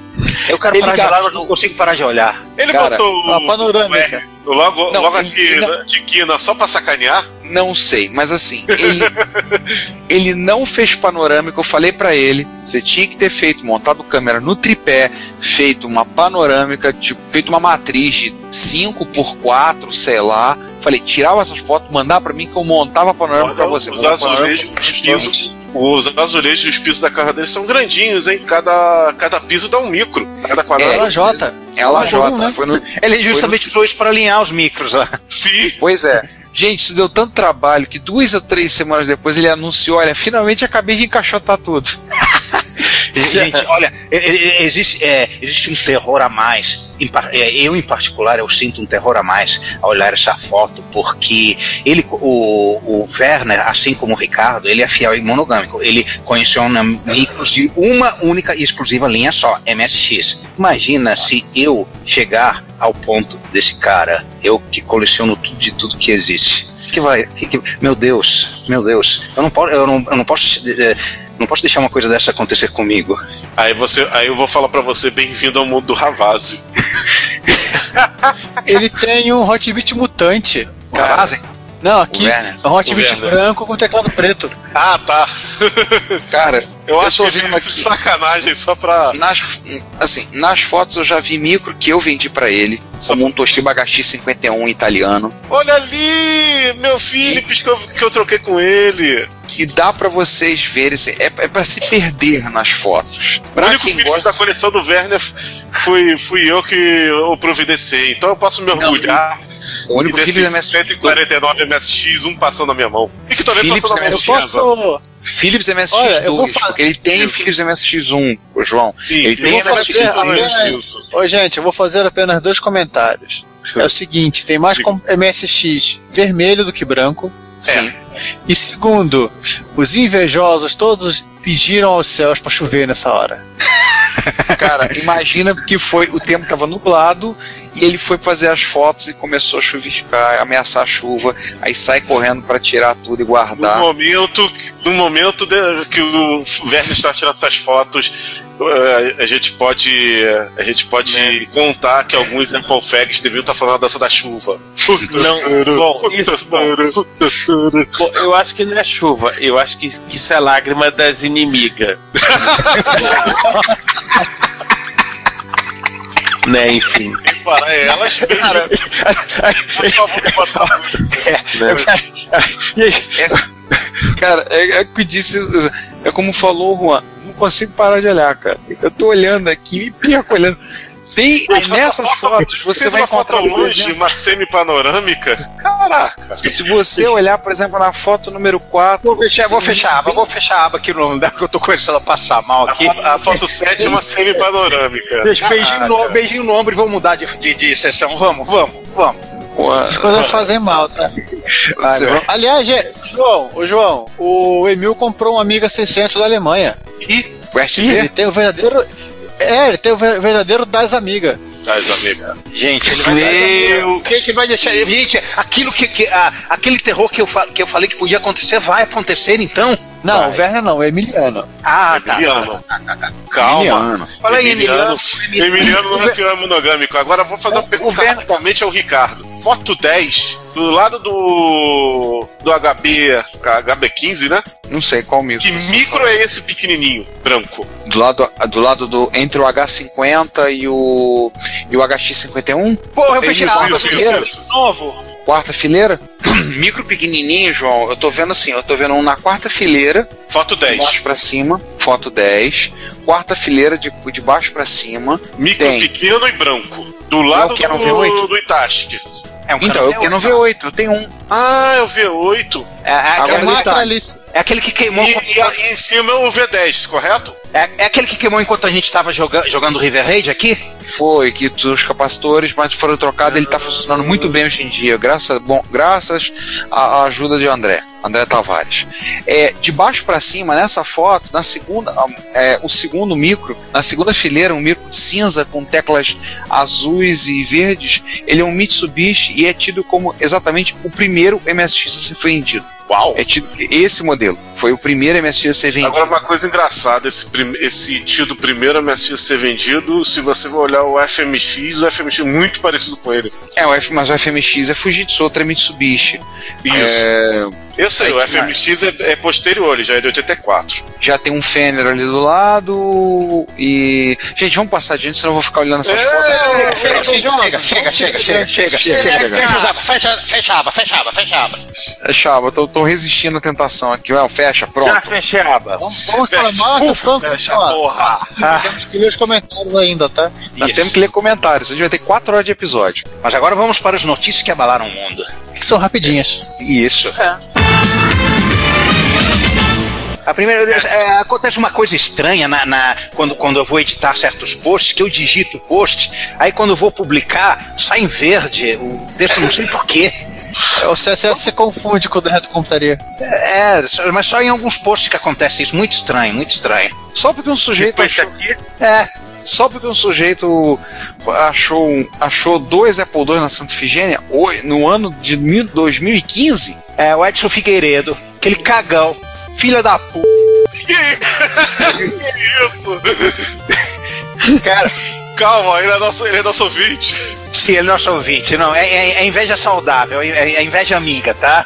É, Edson, nós te amamos. S2 pra você. O cara me acha É que é- um, um Dismac, um Appletronic, assim, dando sopa, expostos. Vem, me compra, me compra. Numa lojinha, numa transversal da Santa Efigênia. Inclusive, um dos nossos ouvintes, o Rui Aquaviva, comentou que. É, e sempre ficou na esperança de encontrar algum microclasse jogado em alguma loja da Santa Ifigênia.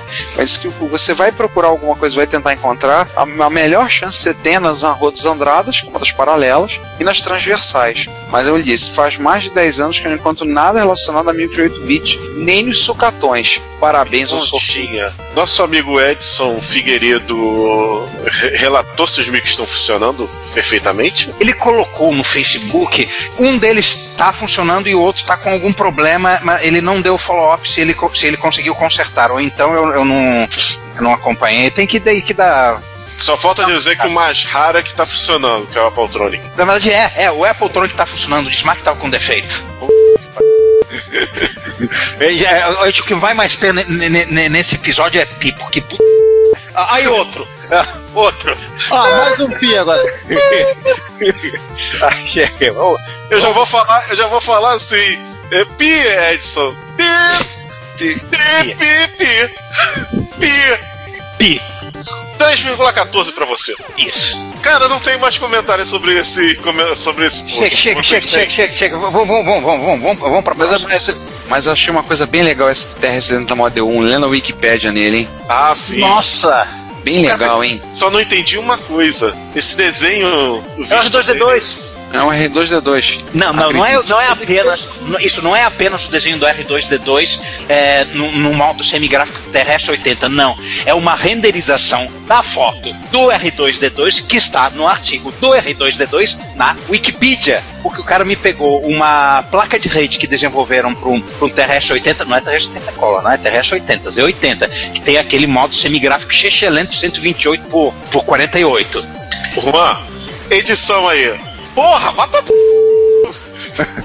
É, é, hoje é o dia do Pi. Não, é, não é 14 de Eu março. estou vendo, e eu estou vendo aqui Darth Vader, Abraham Lincoln, Star Trek, Han Solo, É, todos convertidos. todos os artigos respectivos da, da Wikipedia. Ele está lendo a Wikipedia num TRS 80. E então, a, é a parte que me deixou tem, bolado é que ele está lendo as imagens convertendo para foto dele. Só, só uma atualização, ele agora ele suporta o modo de alta resolução. Ah, do Model, do, do Model 4. Ah, bom. Se você falar que fosse no Model 1, aí sim eu vou- ia me retirar da É, gravação. essa atualização, Não, chama de essa atualização é posterior ao post, né? É posterior ao post. Não, ele tá usando um truque aqui pra trocar a resolução. É o PCG 80. Não, nem vou tentar, tentar entender isso aqui. Vamos seguir adiante aí. É melhor, melhor. Fecha, fecha. Fecha. There are things man was not meant to know.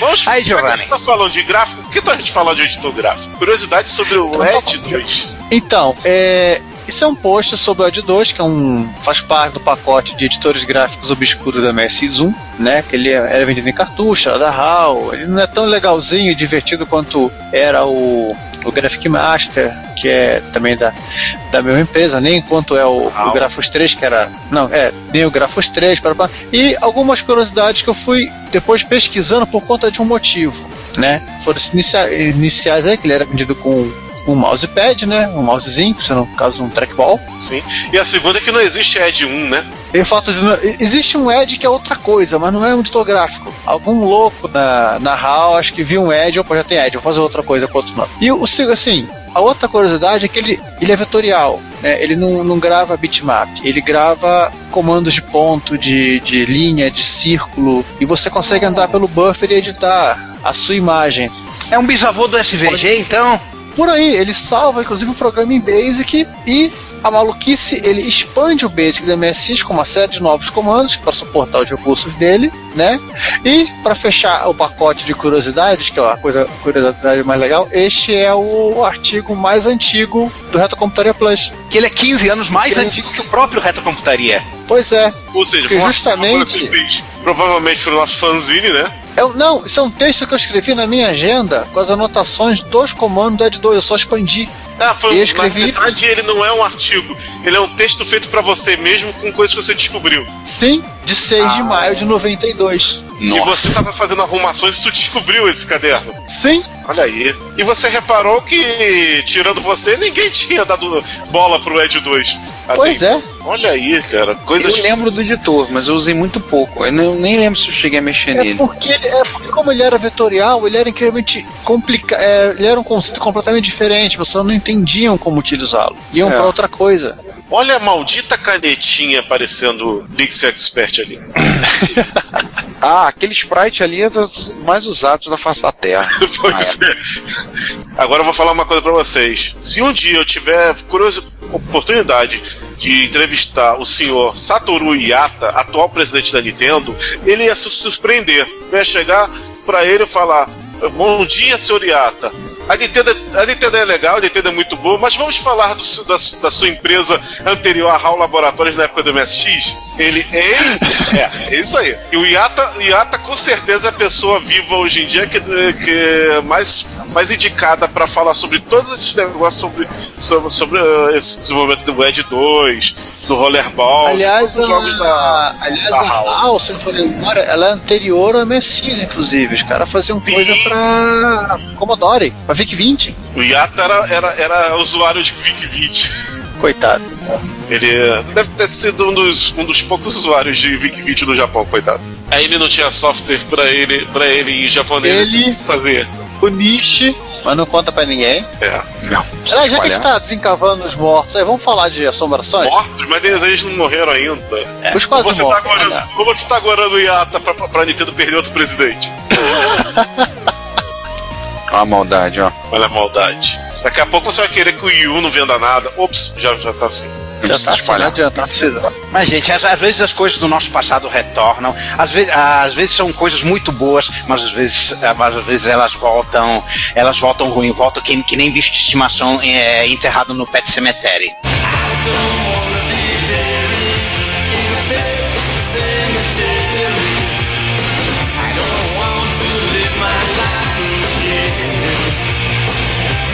Pois bem, Vamos falar dos, passos, dos fantasmas do passado distante. Isso. Pois bem, estamos aqui no mundo moderno, nada de retro, virtualização, nuvem. é, é, você, você tem o seu- os seus, seus servidores de virtualização usando o Zen, usando KVM, baseados na, na- na infraestrutura do, do, do QEMU. Aí alguém descobre uma falha de segurança e permite uma VM Oh, atacar a outra. Não, é- é- Isso, isso, isso, isso é grave. Isso é grave, já foi corrigido, pateado, é um bug que ficou sem ser detectado por 11 anos. Mas, nossa, em que, o detalhe é em que parte do código de simulação de hardware isso aconteceu. Foi na simulação de disquete físico. Ahá! É a vingança Sim, do disquete. quê? Porque é é, é, é um trecho de código que ninguém devia estar olhando há anos, porque ninguém usava essa porcaria. Sim. Pra que, pra que eu vou botar disquete virtual na, na minha VM? Bom, a gente até. Não, mas estamos falando de gente normal, não. Só se for instalar o, sei lá, instalar MS-DOS na, na máquina virtual. Malditos sejam eles. Aliás, quem, quem escreveu essa última linha aqui da, da, da- da nosso, do nosso artigo? Do IPIM? É, é, é, tá, fui eu, fui eu. Ah, foi você? Sensacional, Já Juan. tava, já, tava, ima- já tava imaginando. Eu, eu, Na eu, verdade, foi um iPad, iPhone, não. o cara com- Eu, enchi- eu, eu- desculpe, eu não, eu não resisti.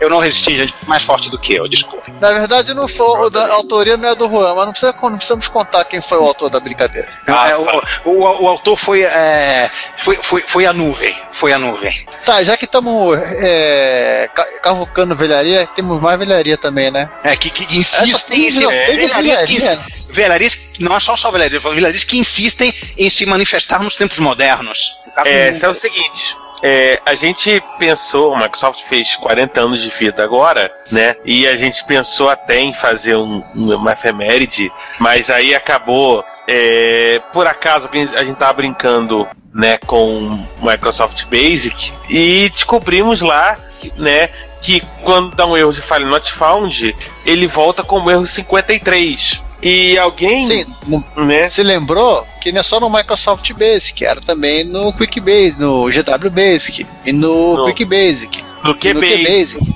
Visual e no Basic, Visual Basic. No VBA, no Office. No Visual Basic for Applications. No Windows inteiro. Tudo é 53. Quando é File Not Found. Por que o erro 53? É o não encontrado. Numerologia. Será que é tipo 42 do Mochila das Galáxias? Mas, mas, mas, não, é gente, só somar- não é, tem que somar 11.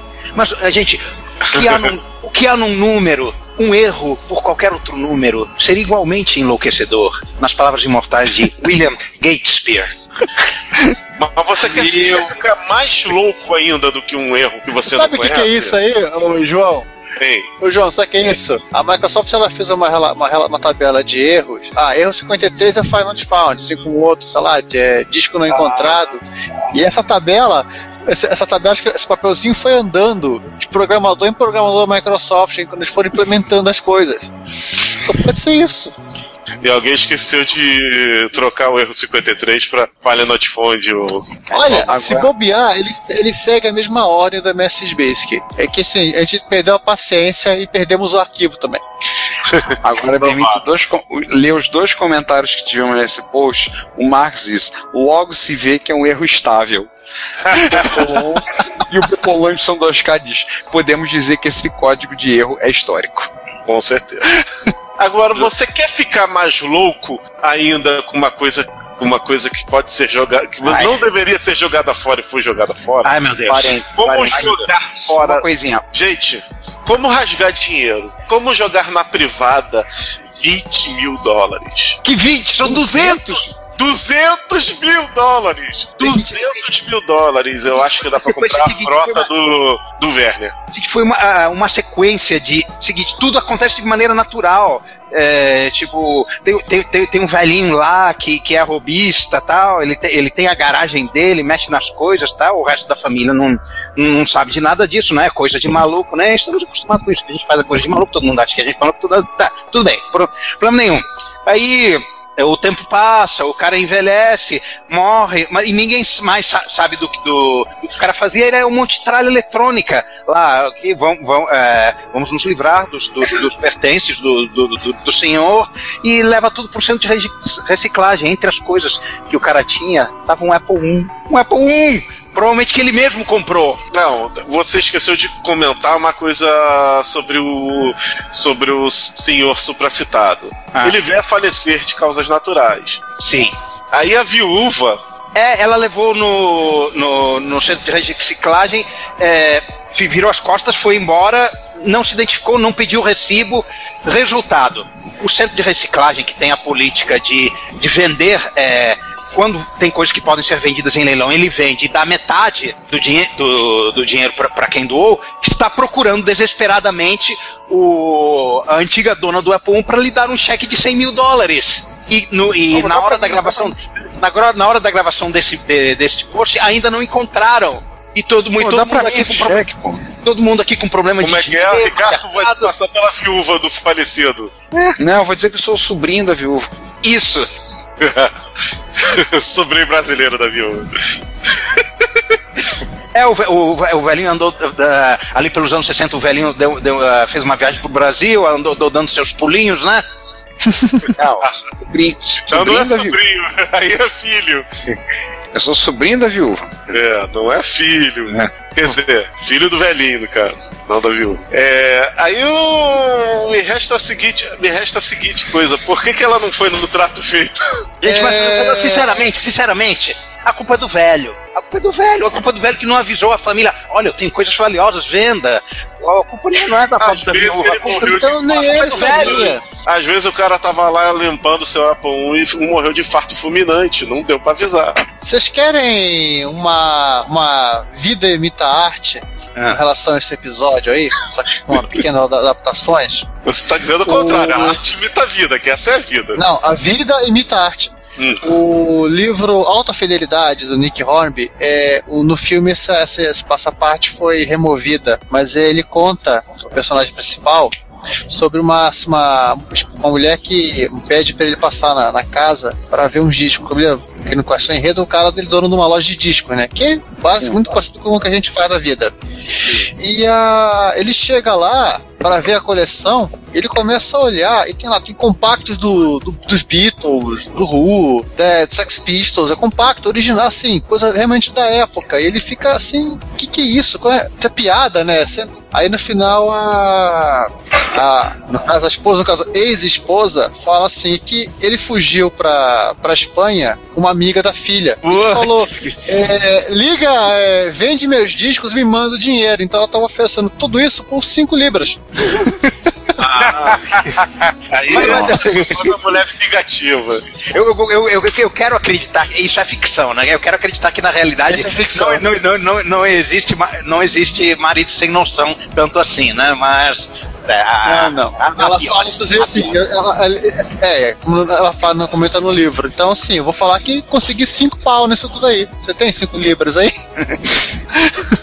Eu falei que era uma, quase uma referência do que a da vida imitando a arte, né? Foi bem parecido É. até. Com A variações. mulher não foi inteligente, ela podia ter vendido pelo preço que foi e, fa e, fa e ter Dito que foi 5 dólares. Consegui 5 libras e Emitiu, emitiu um recibo de 5 de cinco libras, né?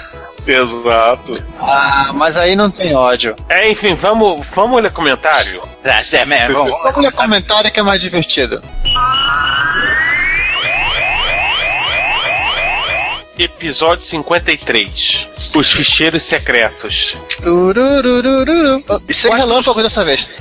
Quase todos os comentários estão concentrados na parte B. Na parte A, o- temos apenas o comentário do, do, do, do Sérgio Vladivostok é, informando aquilo que já tinha sido informado no post, que ele não percebeu, que é o, o, o fato de, de, de que o Arquivo X vai voltar, né? Vai ser uma mini temporada de seis episódios. Acho que eles gostaram do esquema que fizeram para 24 horas, né? 24 horas voltou para uma temporada de 12 episódios, uma nova temporada. Por que, que eu não ser tão 12 horas. animado? Oi? Por que, que eu não estou tão animado com essa notícia? Gato escaldado de sentimento de água fria, por isso. Exato. Ah, mas Aquele vamos não- não- Eu gostava, eu gostava muito de Arquivo X, mas devo confessar que a, a série parou no daquele primeiro longa pra mim após a quinta temporada. Não, não, é, te- teve coisas até boas, mas assim, nas duas, duas, três últimas temporadas é, o negócio destrambelhou. Foi quanto? Oito? Nove. Nós. Nove. Nove Então não, foi, então eu não perdi muita coisa, hein, Juan? Cara, eu, eu pra- a gente até conversou no episódio, eu parei de ver Arquivo X na, na terceira. No final da terceira temporada eu parei de ver e desanimei de ver. Até, É, eu vou ver até a eu digo que dá pra ver. Boa. É, porque aí depois fica coisas que. uma enrolação, não? Até a quinta dá pra ver. Então vamos lá, o Sérgio Vladivostok comentou da, do revival do Arquivo X e agradeceu o episódio, pediu pra gente fuçar e trazer mais luz a todas as monstruosidades do mundo da retrocomputação, inclusive favor, favor. MSX, I need all MSX. Mais holofote. MSX to him. Mora MSX to him. Ah, desculpa. É, Mas Nessa antes de prosseguir com a, com a parte B, vamos só citar o comentário do, do né? No Retro Hit 122, MSX. Retro Crisis. Tá no Retro Hit. Um só aqui, uma palavra. É. Vendo? É, esse É um retro- comentário. Esse é estupendo. Esse Retro Hit, só pra lembrar, quem não ouviu, vá ouvir, que é, um- é o disco, eu juntei o disco Retro Crisis Volume 1 da banda espanhola Crisis Alma. Se você gosta de rock, ouça. É muito Ouva. bom. Outro dia eu me peguei ouvindo, dava, botei pra ouvir. E a trilha sonora do, do jogo W Design, que é, uma, que é um tributo ao Salamander, que é o Salamander NG090. Então, assim, deu um É, Vocês episódio. perceberam que o Ricardo não ouviu, né, o, o episódio antes. O. Aham. o. Deu, um- deu um episódio de quase, de quase 60 minutos que ficou muito legal. Ficou muito legal. Assim, ficou muito bacana. E foi um espanto ver que ninguém comenta no Retro Hits, né? E o Eliezer comentou e disse- e se usou e foi extremamente prolixo ao dizer. Estupendo. Ou seja, Ponto. é, é, baixem e botem no seu celular pra ouvir no caminho do trabalho, que vale a pena. Ele ainda estava pasmo com a, com a história. E agora sim chegamos à parte, Parte B do nosso né? glorioso, glorioso, estupendo, e maravilhoso e honesto e humilde episódio. É, começamos com o Clemar, é, no aguardo do dossiê completo do Mac 512. Vai pra nossa lista Só infinita. de digo uma promessas. coisa, só digo uma coisa, não duvidem. Não duvidem. A verdade está lá fora. Verdade estava E eu aqui dentro, maldita chave que me deixou aqui dentro. É, mas, não, mas não prometemos quando, hein? Não confie em ninguém. É. Próximo ano. É. Quando, quando Não dê a chave dossiê- pros outros, senão você vai ficar preso. O que importa é quando o dossiê do Mac, do Mac 512 tiver que aparecer, ele aparecerá no Quando podcast vocês menos de esperam. vocês. Exatamente. Exatamente. Porque ninguém espera a Inquisição Espanhola. Isso. Sim, nunca. É, continuando a história, eu comentei só pra dar um, um adendo pro episódio, que é uma coisa que não ficou muito clara quando a gente falou do Commodore 65, de compatibilidade, né? É que o- no, no Commodore 65, os caras da, da Commodore literalmente resolveram emular um Commodore 64. Ou seja, em vez de fazer a mesma técnica, a mesma, a mesma solução encontrada no 128, que é fazer um hardware igualzinho, po- po- po- porém incompatível e diferente dentro da máquina, não, fizeram um emulador. Então os, os programas que esperavam encontrar um Commodore 64 original piravam, ou pirariam, né, que a máquina nunca saiu. Mas eles emularam. o- Mas eles emularam o que? Eles emularam o. Processador, O. Hã? o processador e toda a parte de I.O. 10? Nossa. É, eles estão fazendo process- é, emulação. Nossa, que Mas cara. a tal da nova CPU que iria emular a outra nunca existiu, né? Não, ela é compatível. né? Ela é um 6510 também, só que mais rápida. Então o que ela faz? Ela, como ela tem mais clock, ela emula o resto das, ela emula o resto do hardware do Commodore 64 que ela não tem. E essa foi a merda, ao contrário do 128, que apesar de ter uma CPU mais rápida, ele tem todo o hardware antigo. É, e tem um Commodore 64 lá dentro Exato. e baixo clock.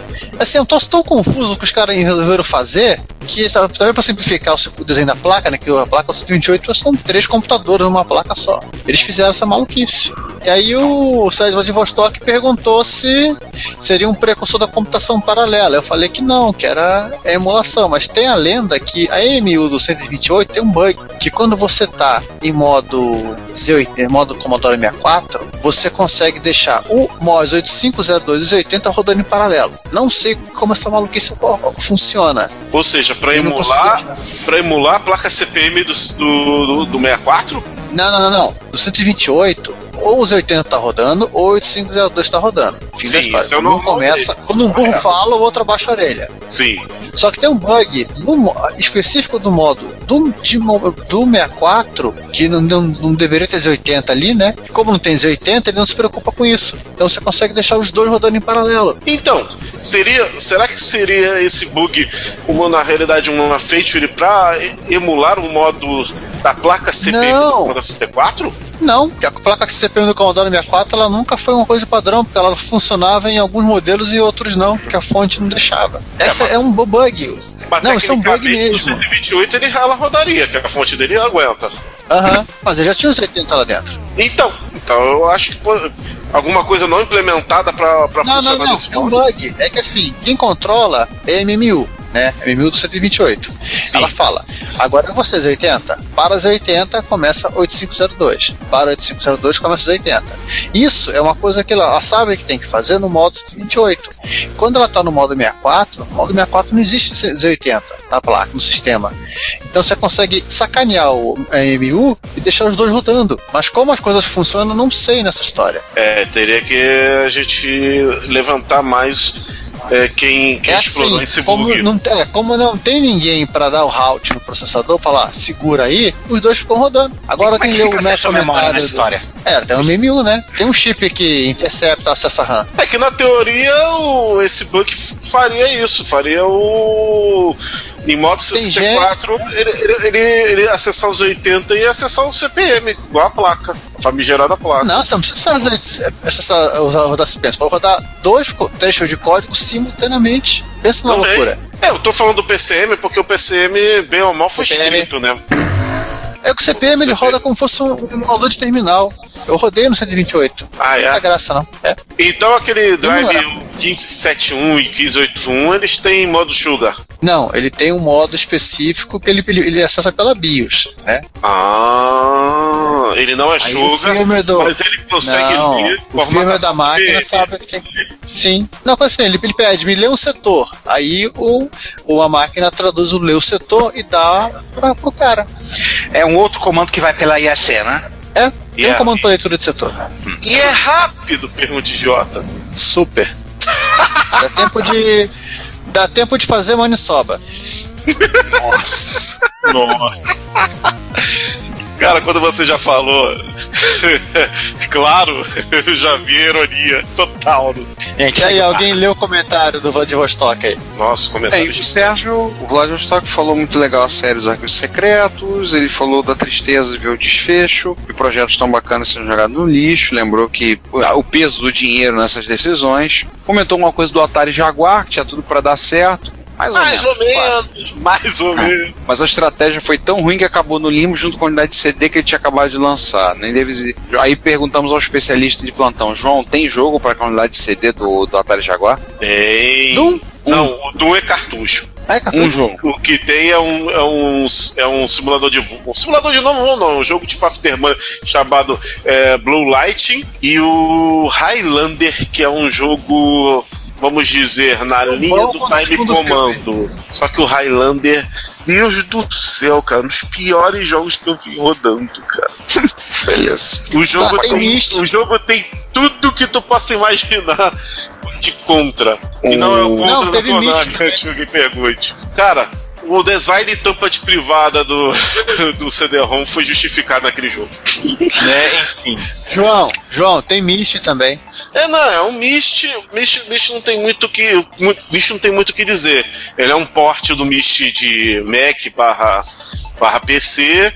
E tirando o fato que ele é meio lerdinho pra, pra ler, ele é o Mist. Quem gosta, quem gosta. Mist 2000. Quem gosta. O problema é que você vai gastar é, 500 dólares na unidade de CD-ROM, mais 300 dólares no Jaguar, mais 100 e porrada no, no jogo pra jogar um jogo que você pode rodar num PC velho. Sim, a grande verdade é que foram vendidas menos de 20 mil unidades. Do Jaguar CD, né? É, e ele tinha um chip RISC 32 bits chamado Tom. É, não, peraí, gráficos não, Não. esquece. Não, ele tem dois, o Tom e o Jerry. Tom e São o Jerry. Não, não, não, não, tá- RISPs. Então ele devia ser o quê? O cachorro, né? O Butch, né? O Não, terceiro. parece que, tem, parece que tem um, um chip chamado Butch no meio. O que, que ele faz eu não sei. Não sei se é um controlador de. I.O. Persegue o Tom. Tem, tem o Tom, tem o Jerry e tem, tem o Butch. O Butch é um chip auxiliar menor. O Tom e o Jerry que são os principais. Mas é, sim, tem sim. Ele falou da questão do Panasonic, da Panasonic da macumba rogada por todos os fudebos MSXeiros do mundo, né? A Panasonic nada. até hoje se tropeça, né? Porra, 3DO. Quem mandou cancelar o projeto do TR. Aí ele falou a questão de juntar TR com V990 na mesma máquina, escrever jogos, difícil, né? É, na verdade, era o, é o, não era o 9990. Era o tal do 9978, né? Que é o, Sim, sim, sim. que é o 90 com, com, com, com, todos- com tudo que o 58 tinha, mais o 90. As coisas do É. 90. Aí falou das tipo empresas um. nacionais, das empresas nacionais que brigavam muito entre si, o fim da reserva, as indústrias foram, a, a- as indústrias nacionais foram absorvidas, né? Uma pena, queria ter muito ter visto um Expert, um Hotbit, MSX2. Mais uma vez, obrigado pelo ótimo podcast, um abraço a todos. Eu só vou, dar um, eu só vou dar um comentário sobre isso aqui, que eu acho que não, não é nem o fim da reserva que matou os, os MSX2. Foi plano Collor, como o Renato Giovanni disse no, no- numa entrevista ah, Sim, muito mais passada. Plano Mas Collor. eu posso falar uma coisa? A, a Sharp ela parou com o Hotbit antes do plano Colo. Ela parou 39. Não, a Sharp foi Ela por, foi por 89. conta da matriz Ela- japonesa. A Gradiente joga a culpa no plano Collor e a, a Sharp, é, o problema foi a- foram a Sharp japonesa. Isso aí que É, aconteceu. Foram as eleições. Cá entre nós, as, as desculpas são válidas, sim. No- no- As duas. As duas, as É. duas são válidas, não tem. Porque o plano Collor, ele, ele- ele- ele- antes da reserva acabar, ele que foi o grande matador das empresas brasileiras de informática. Continuando aí, Giovanni fala do teu comentário. É, eu come- eu comentei da, da história da Microdigital, né? Que ela criou o anti-Kaiser Soze. Se você não sabe quem é, quem é Kaiser Soze, procura na internet. O filme Os Suspeitos do Brian O Cantor. Continua. Conseguiu criar uma máquina que nunca existiu, né? TKS 800, mas eh, garantiu ao mundo inteiro que ela existia. Tanto que a revista Input tinha na- na- no, no verso dela aquela relação de máquinas e lá também tinha o TKS 800. Fora a Spirit House, né? Sabe qual era o mais irônico? Não, todo mundo acreditava que o TKS 800 existia, existiria, viria aí. É, o próprio. É, é, tem um comentário depois, até de resposta do Clemar, que ele comenta que a Folha de São Paulo, de 31 de outubro de 84, Halloween. explicitamente. Halloween, que o TKS 800 sairia em dezembro, Sim. com duas versões custando a partir de 850 mil cruzeiros, né? E que teria custado em desenvolvimento 1,2 bilhão de cruzeiros e 700 milhões em marketing. né? Gente, pra Assim, copiar o coco, precisava isso tudo? O marketing eu até acredito, agora o desenvolvimento. O- vou falar uma coisa pra vocês que eu acho irônico: é que o TKS 800 ele é mais conhecido, mesmo sendo Vaporware, do que outros clones do Coco que existiram de verdade. Como da LZ. É, né? Isso Oh. que eu A acho DLZ era irônico. Codimax também, né? Eu acho que o. Tirando o CP400 e talvez a máquina da. da, da Enacom e o. E, o, e, o, e, o- e um pouco do Color 64, os outros micros foram totalmente obscuros. Ao ponto de TKS 800 ser mais conhecido. É que eles foram os Mas, João- pelo CT400. Foram Não, é eclipsados que é o totalmente, seguinte, né? é que é o seguinte também nessa história. Esse 1,2 bilhão aqui de, de dinheiros, isso aqui é o desenvolvimento do TK90X. Ela tava maquiando as coisas. Aí 1,2 pro, pro TK90X, já que eles fizeram engenharia reversa na ULA, eu já acredito. Então. Ou seja, Aí depois já leia-se aqui TK90X, né? Na, É, na até legenda. porque não é, não é pra falar em TK90X, né? Era pra ficar quieto na deles lá, É, projeto. projeto arco-íris. E depois, por isso que eu falo, eu acho que a, a Microdigital vendeu para a Dynacom o TK, o- tudo que eles tinham rabiscado TK700. Bom, tudo arriscado. E explica aquela placa não, forte certamente. MX 1600, né? Sim. Placa de protótipo. Vamos pro comentário Tá. do repórter reto passado? Não, falta aqui o Arthur Gustavo, totalmente off-top, Ah, que Emulador de ele só de JavaScript. É, pronto. Repórter Retro César, o Hernandes comentou sobre o Chaves, né? É, que lá pelo episódio 56 do Repórter Reto passado, comentamos sobre o, o, o Chaves, né? E que o, ele comenta que o áudio original dos episódios é realmente ruim. E quanto mais antigo o episódio, pior o, o, o áudio. Sim. Por- né? E que ele comenta, inclusive, que deveriam ter, sido, ter feito que fizeram em outros em filmes brasileiros da época, que foram dublados pelos próprios atores. Por quê? O produtor não, não confiava na captação do som e fazer o ator dublar a si próprio. Mas Isso isso até hoje em no cinema. filme- Mas isso em filmes até, sei lá, década de 70, 80, era muito Isso é feito comum. muito. Isso é feito Até muito em cena é feito. externa. Até É hoje. feito muito em cena externa isso. É, a captação é ela, feito ela depende do tempo. Mas naquela época do. Coisa era ser comocíssimo. Aham. E aí vem inclusive a- ele falando que isso não é, É. sinônimo de amadorismo, né? Porque o pessoal da, da Univesp, da, da Universidade Virtual do Estado de São Paulo, em videoaula, postou aqui um vídeo em que o microfone aparece na, na imagem. É.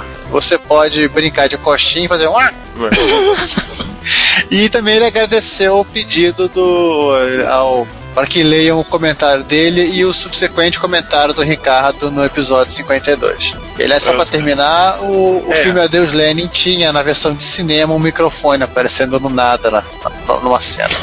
O, aliás, só então parênteses, no, na parte B do episódio 52, o Hernandes escreve um quase um post, né, no comentário, né? E, enfim, sobre comenta sobre a reunião de pais e mestres da Mackenzie. E o, né, no que a gente comentou lá pelo minuto 10 da parte B, né? E ele acha que a probabilidade de algo ocorrer assim na USP, apesar dele ser os piano e para quem sabe em São Paulo tem uma rivalidade histórica entre os pianos e, e, e, e maquenzistas, né? É zero, não pela maturidade, mas sim pelo, pela característica da, da universidade, né? Sim. É, que ele comenta o seguinte: que a USP é a USP e a Uninove é sempre 10, porque na USP o aluno tem que aprender a se virar para conseguir terminar a, a graduação, né? E, e aí ele comenta justamente isso, quer dizer, que na verdade, né, nas universidades particulares, o, ou na maioria delas, o aluno sobrevive, assim, a universidade sobrevive a partir das mensalidades pagas,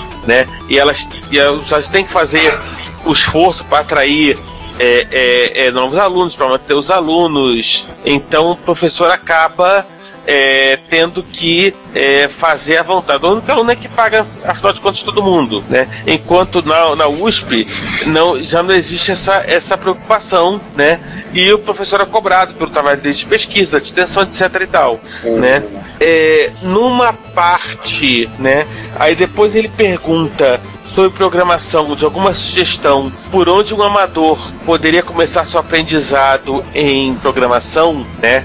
Particularmente no caso dele, que, que não tem a bagagem de 8 bits, ele confessa isso. É, Hernandes, eu acho que tem algumas coisas bem interessantes sendo feitas é, envolvendo né, re, reinteresse em, em programação, né? Eu acho que talvez o caminho mais rápido, não, não é o caminho mais simples, mas o caminho mais rápido seja né, rodar o Scratch via Raspberry Pi, por exemplo. O Scratch é bem tranquilo. Imagino, para quem não tem a, a, a cabeça já é, ligada em Basic, Pascal, como no nosso caso, seja bem tranquilo de aprender a programação. Eu, eu, acho, eu acho que vale aí dar uma olhada né, no que está sendo feito, é, particularmente para as crianças, né, recuperar o interesse das crianças pela, pela programação. É, é, ele comenta sobre o Data, Data Show Advisor Specialist, né, que é uma coisa bem bacana, fala de programa educativo, e também comentou o caso dele com o próprio Piazzi, né, que ele, que ele assistiu uma palestra com o próprio Piazzi quando ele estava no ensino médio. Ele, ele só lembra do Piazzi falando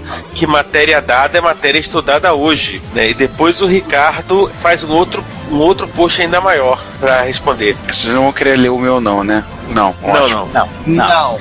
Se alguém quiser ler, leia você. Eu É não, eu leio Não. lá. Eu quero ler um e-mail que a gente recebeu. Pra gente encerrar. Ah, por favor. Pode ler. Isso. Peraí, peraí. Somzinho de leitura de abertura de carta. A gente recebeu um e-mail de um ouvinte nosso que assina como José M. E ele fala que tá devendo, esse, devendo um e-mail para nós há muito tempo. Ele descobriu o podcast, nosso de, vosso deliciosamente nostálgico podcast, que tem entretido os primeiros meses, desde agosto de 2014, foram ótimos, que ele se dava o luxo de ouvir um episódio novo por dia, mas hoje já ouviu e reescutou os 53 episódios e agora fica sempre aguardando o próximo. É, ele conta um pouco da história dele desde 79, quando ele começou lá, viu um HP 41, uma HP 41 CV, e daí passou pelas mãos o coração TK80, 82C, o Poco C64, Atari 800, Atari 800 XL, Apple II, sempre vários clones, um expert da Gradiente, até que atracou nos PCs contra pegada e com a hegemonia abalada somente com a chegada dos tablets e dos Macs. Não é que 98% do meu interesse eram jogos, não virava uma programação, tudo isso foi com o tempo, sendo, pretendo sair às compras e montar algum modesto acervo hardwareístico. Zé, boa sorte. Boa sorte. Ouça principalmente o episódio 35, 39, que a gente falou sobre coleções. No futuro talvez tenha outro episódio falando sobre o assunto. E dá uma olhada naquela série de posts que eu fiz no Plus, que não acabou, que eu volto a acabar ela, sobre compras e compras, leilões e coisas do tipo. É, me identifiquei demais com vossos casts, começando por excentricidades. E ele cita episódios da microcortina de ferro, raridade, gosto que tem lá, lembram os tempos dourados.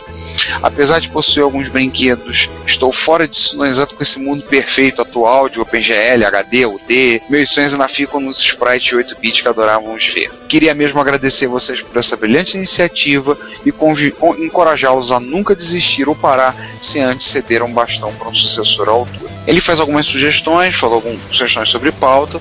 A gente tem algumas das sugestões que ele fez, a gente está mesmo pensando. E portanto não serão lidas aqui. Não serão lidas aqui, algumas delas. Outras a gente não tinha pensado, mas é uma coisa que pode ser interessante. Tá? Quanto a agrupadores de podcast para Android, eu vou ser sincero, José, eu não uso, eu sou do contra, eu uso um, um agregador no Linux em, em, feito em shell script que baixo depois eu copio. Eu sou contra, admito. Mas vou dar uma pesquisada depois ver se a gente pode dar alguma dica. E sobre a questão de calendário dos eventos de retrocomputação nacionais, a gente quer muito fazer isso, mas depende que o pessoal dos o pessoal que organiza os eventos entre em contato com a gente, para a gente montar esse calendário com uma certa antecedência, que seria ideal para a gente poder ter poder saber isso, poder conciliar datas, tudo. E por último, ele fica o convite a nós, qualquer um de vocês que passar por São Paulo, aceitem meu convite para tomar um café. No momento dessa gravação, antes que você ouvir isso, eu já passei por São Paulo. Eu tive a São Paulo no feriado de Corpus Christi. Mas acredite, eu cheguei em São Paulo, saí correndo, eu fiquei, eu fiquei em São Paulo mesmo tipo duas horas, não deu tempo para nada, aí fui para ZQ e voltei. Então,